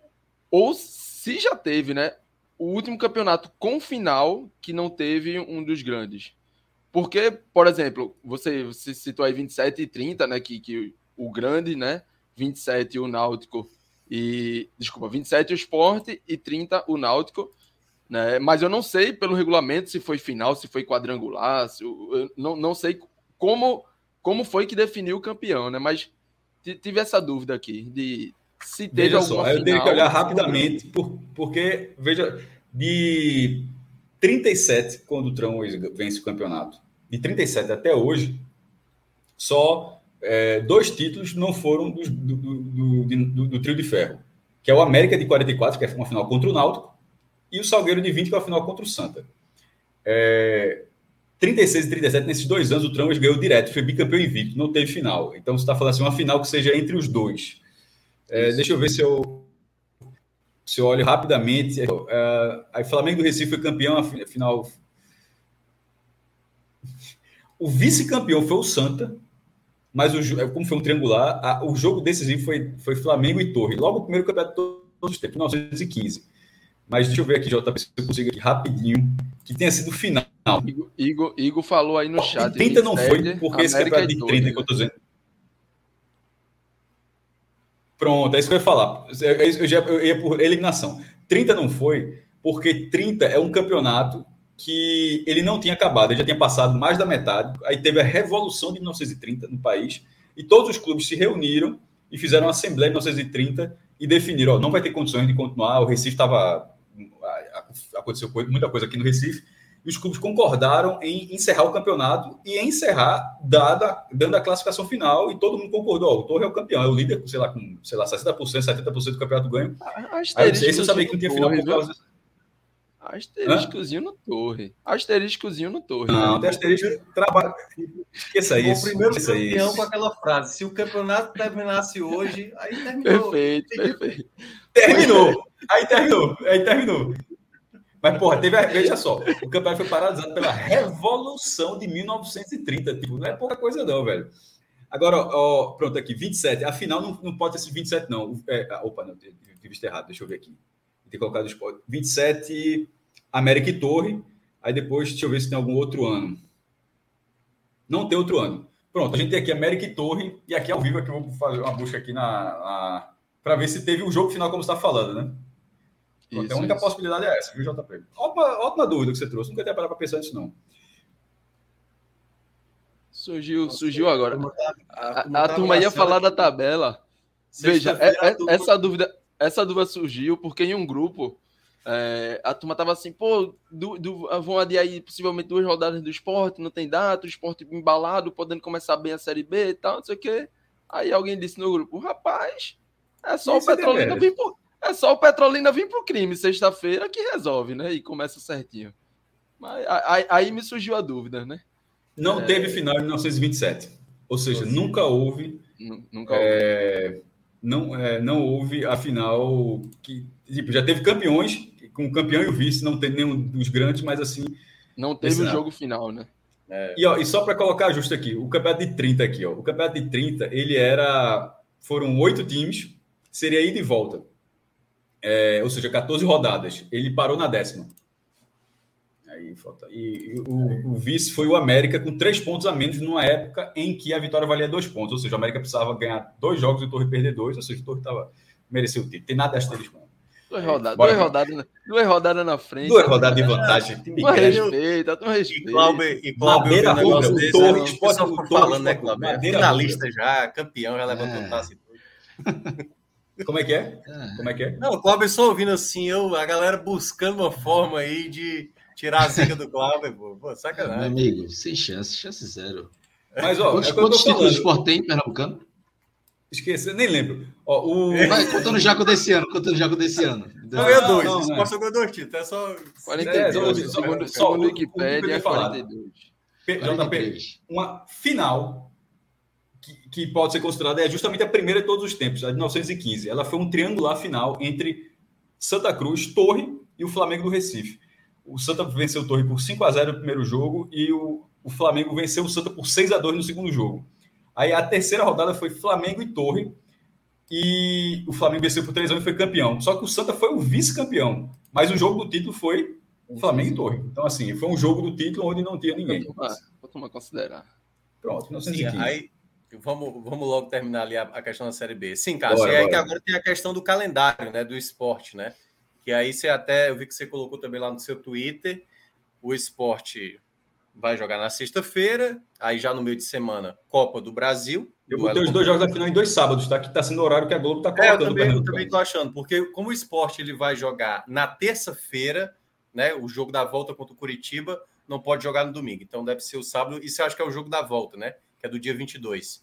E o jogo Isso. de ida é sábado porque ele vai jogar na quarta, e eu acho que também pela questão do deslocamento. Do, do deslocamento para vir para cá, né? Para jogar o primeiro jogo. Mas é puxado. é, lembrando que saiu as datas também da Copa do Nordeste. Então, 19 de abril, 3 de maio, como a gente tinha falado. Primeiro jogo às 9h30 e o segundo jogo na, na, na ilha, né? Foi marcado para a ilha mesmo, né, né Cássio? Velho, veja só, tô com o posto de gato, né? eu já fiz tanta coisa hoje, Minhoca, que tu vai me fazer colocar um post ao vivo, um, um post no ar agora, porque eu tava Não, com o post pronto para colocar, mas na hora que terminar a live eu coloco, porque é, até que um negócio, já que dá, a minha dúvida não era nem a data. A dúvida era o estádio. Lembra que a gente é. tinha falado? Porque foi, a, tabela, a tabela não é de só bota qualquer coisa, não. A tabela é qual estádio você quer jogar. Então o esporte de Coelho do Retiro foi. É exatamente isso que eu estou tentando olhar aqui, mas em todo caso é, foi marcado. E aí tenta olhar aí, Cássio. Então, tem matéria também no NE45. A gente tem também a informação é, exatamente também dos jogos marcados da final da Copa do Nordeste. Mas o jogo da volta é marcado para as 9 horas da noite, certo? O jogo de ida é 9 hum, e meia. É, 9 e meia e o segundo jogo às 9 horas. Obviamente o SBT deve ter aí negociado um. Qual que é o 9 é o primeiro ou o segundo? O segundo jogo. O jogo que vai ser em Pernambuco. O primeiro jogo que vai ser aqui vai ser às 9 e meia da noite. Ô, Minhoca, só esse. Hum, talvez até fora da pauta. Né? Talvez esse jogo de 9 horas. É por causa do horário da Sul-Americana, pô. É o horário do SBT. Ou seja, o SBT ah, vai estar tá. na quarta-feira. Ah, tá. É. O SBT ah, vai estar tá passando o futebol. Tá na ilha mesmo, viu? Na ilha do Retiro ali, ó. Eu ia, eu ia fazer uma teoria, mas, mas ia dizer que era tipo para começar. Porque quarta-feira a, a, Globo tá mostrando. É, é na quarta-feira o jogo, né? A Globo é tá mostrando Libertadores. E aí, é. meio que tentar pegar uma audiência antes, mas é, ia ser nada a ver. Faz mais sentido esse, o que Cássio falou. Faz mais sentido, não, é isso, né? Que é, é o horário da Sul-Americana. É, mas tá sendo as terças, viu? Só lembrando. A SBT tá fazendo jogos. Não, não eu falei de cabeça, né? É só que não tem nenhum jogo da SBT quarta-feira, não, porque não for. Não, é, é. Tá, é, talvez seja isso, né? Para também não perder uma audiência, vai estar tá passando um jogo, né? De. de é, Você pega uma esse... audiência antes, né? Uma, é, um jogo de Libertadores, né? Então, queira é. ou não. Obviamente, eu não estou falando de torcedor do esporte Ceará, né? Estou falando de torcedor de outros times. Não, não sim, estádios, sim, porque sim, na verdade passa em oito estádios, só não passa em Sergipe, porque não tem afiliado do SBT em Sergipe.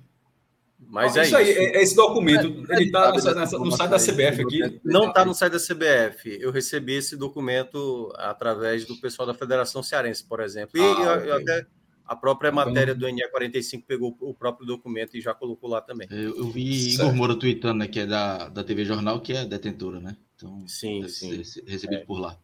É. Mas é isso. É, então, pronto, o, o esporte vai ter esse calendário, e aí, né, Carlos, tem essa outra situação, né? Se ele chega na final, aí eu acho que é tentar fazer logo no jogo de ida uh, um bom resultado para que no jogo da volta você não precise ter que utilizar titular. Mais do que isso, a final da Copa do Nordeste é porque. Ó, é, Rafael, pega na, na minha, uma, no meu Twitter, eu, baixar um pouquinho, eu coloquei ali a ordem dos jogos. os, as finais do Pernambucano, elas estão. Tipo, a, o jogo de ida da final da Copa do Nordeste está entre as finais do Pernambucano. Então, é assim, é um problema. A sede do Náutico, se caso o esporte vá à final, é um negócio, é um facilitador, porque mesmo que o Retro seja tecnicamente o adversário mais forte, mas não vai ter aquele caldeirão que seria um clássico na final. Isso é, é, um, é um ambiente diferente, né? Porque, de fato, assim, é, é, muito puxado, não tem, não tem muita margem, não. A gente cansou de falar, oh, tem hora que não vai ter margem. Chegou a hora, não vai ter margem é. nenhuma. O esporte vai jogar nessa. Tem quatro competições aí. Isso. Tem Pernambucano, se for a final, Série B, Copa do Nordeste e Copa do Brasil. É, é sexta-feira santa já joga, né? A semifinal. Dia 12 de abril, que é a próxima quarta-feira, contra o Curitiba, fora de casa. A final, possivelmente, para o próximo sábado. É, esse sábado no próximo, dia 15 de abril. Dia 19 de abril, aí o primeiro jogo da Copa do Nordeste, o jogo é, no Ceará, no caso aqui. Dia 22, a final, que também é um sábado, a final do Campeonato Pernambucano, se o, o esporte assim chegar. Se não, aí é aquele detalhe, né? Se o esporte cair para o Petrolina, caso aconteça, é, aí, no caso, esses jogos aí podem ser alocados possivelmente na sexta, no sábado, a depender do contexto aí, né, do, dos jogos da Série B é, agendados previamente. Se não, vai ser mesmo a final da Copa do Nordeste. Aí depois do Curitiba, vai jogar, que aí já é jogo para decidir se o esporte avança ou não para a quarta fase da Copa do Brasil. Joga fora contra o Novo Horizontino. E aí tem um detalhe importante, Cássio. O esporte vai para São Paulo para enfrentar o Novo Horizontino. O Ceará, por exemplo, vai para Natal para enfrentar o ABC. Então, até a, a logística do Ceará para ir para Pernambuco é até, acho que, mais, não sei se mais fácil, que aí talvez possa me ajudar mas ele não vai ter uma viagem longa, né? O esporte é. vai para São Paulo para depois voltar para Pernambuco. O Ceará vai para de Natal. Veja só, como, dependendo do resultado da ida, se ficar um cenário onde seja um foco absoluto para tentar fazer um, uma boa final, um jogo de volta contra o Ceará, eu esse jogo contra, esse jogo eu consigo imaginar esse jogo contra o Novo Horizontino não sendo só por esse motivo específico, é o último jogo para tentar ser campeão e tal, não sendo força máxima. O que é muito ruim, porque veja só, o esporte irá estrear só na terceira rodada da Série B e com a possibilidade de não ter a força máxima na terceira rodada. Ou seja, pode jogar de repente quando será lanterna. assim, da, da... Na, na, verdade, quando joga com o novo, já será lanterna, que ele vai estar zerado. Ele vai estar, porra, na terceira rodada com nenhum ponto. É. E, e, ainda para completar, aí depois que terminar esse jogo, ainda vem para dois jogos na ilha, contra o Guarani e o Tom que não está aí. Ainda é para completar, são dois jogos com portões fechados. Confusão. Né? Pois é. Da punição. É isso, galera. É isso. Vamos chegando aqui ao final. Aí chega, cara, se fosse o Fama, é melhor do passado Petrolina, viu? Passado é, Se não passar do Petrolina, resolve a vida. E aí? É o quê? É, e eu, eu não sei se a turma do Náutico, a turma do Santa tá abraçado ou não com o esporte, porque também tem a ver também com a própria Copa do Nordeste. Prepara o Fire, prepara o Fire. Tava lembrando aqui que o Fire foi Fire de quadrangular no rebaixamento para dar ritmo para a turma. Não, segunda-feira aqui ele, ele fez a gente simular as semifinais do Pernambucano, já colocando Náutico e Santa Cruz aqui. Obrigado. Foi foda. E, aí, e ali. A gente analisou, a gente, a gente analisou. Foi. E aí agora aí a gente vocês... descobre a maldade, Cláudio. Aí, maldade... Você, aí vocês não querem que eu crave o 43 é Não, mas eu analisei tudo. Teve uma discussãozinha. Teve uma discussãozinha. Nacional, já disse. Bota lá. Cenzinho, cenzinho. Tipo, tá aqui, 1h25, a turma discutindo e, e o homem no grupo soltando resenha. É, não, é, tá tranquilo demais. Mas é isso, galera. Agradecer mais uma vez a Cássio, a JP, a Cláudia Santana, a Luca lá pro Vitor, que participou aqui do começo, né, da goleada do, do Fortaleza na Sul-Americana. E a relógio, Rafael Estevam, que também esteve na parte técnica. Não sei se teve mais alguém. Tem mais alguém na parte técnica? Eu não estou sabendo. Acho que não, né? Acho que é isso mesmo. Em todo caso, agradecer a todo mundo. Você que chegou até aqui e ainda não. Ah, Marcelo, Marcelo aqui, Marcelo Fader, está também nessa. transformando esse conteúdo. Olha aí, ó, onde é que está o homem aí? Ei, só na maldade. Aí, tá o, chat, o chat hoje está animado. É, tá tomando a coquinha dele aí, tá relaxado e tal. Mas é isso. Então... Só para a gente largar aqui, teve um, é. um tal de Emi Oliveira aí no chat, mandou a, a, seguinte sequência.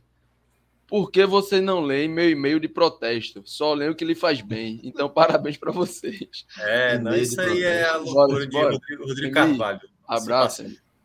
Abraço. Mas é abraço, é isso. Rodrigo. Abraço, Emir. Pronto. Para fechar, galera, para quem chegou até agora e não deu like, né? Relembrar mais uma vez aí que ajuda muito o nosso conteúdo para colaborar aqui com o nosso canal. Lembrando que amanhã, nem sexta-feira, teremos programa, mas na sexta-feira vamos ter o programa para falar da semifinal do jogo do, do esporte contra o Petrolina. No sábado a gente vai ter também o clássico cearense. E por enquanto é a única coisa que eu sei, né? Sábado a gente teria também, mas aí o Náutico não fez questão de, de chegar nessa semifinal. Então, muito obrigado, tenham todos boa noite e a gente se encontra numa próxima. Até mais.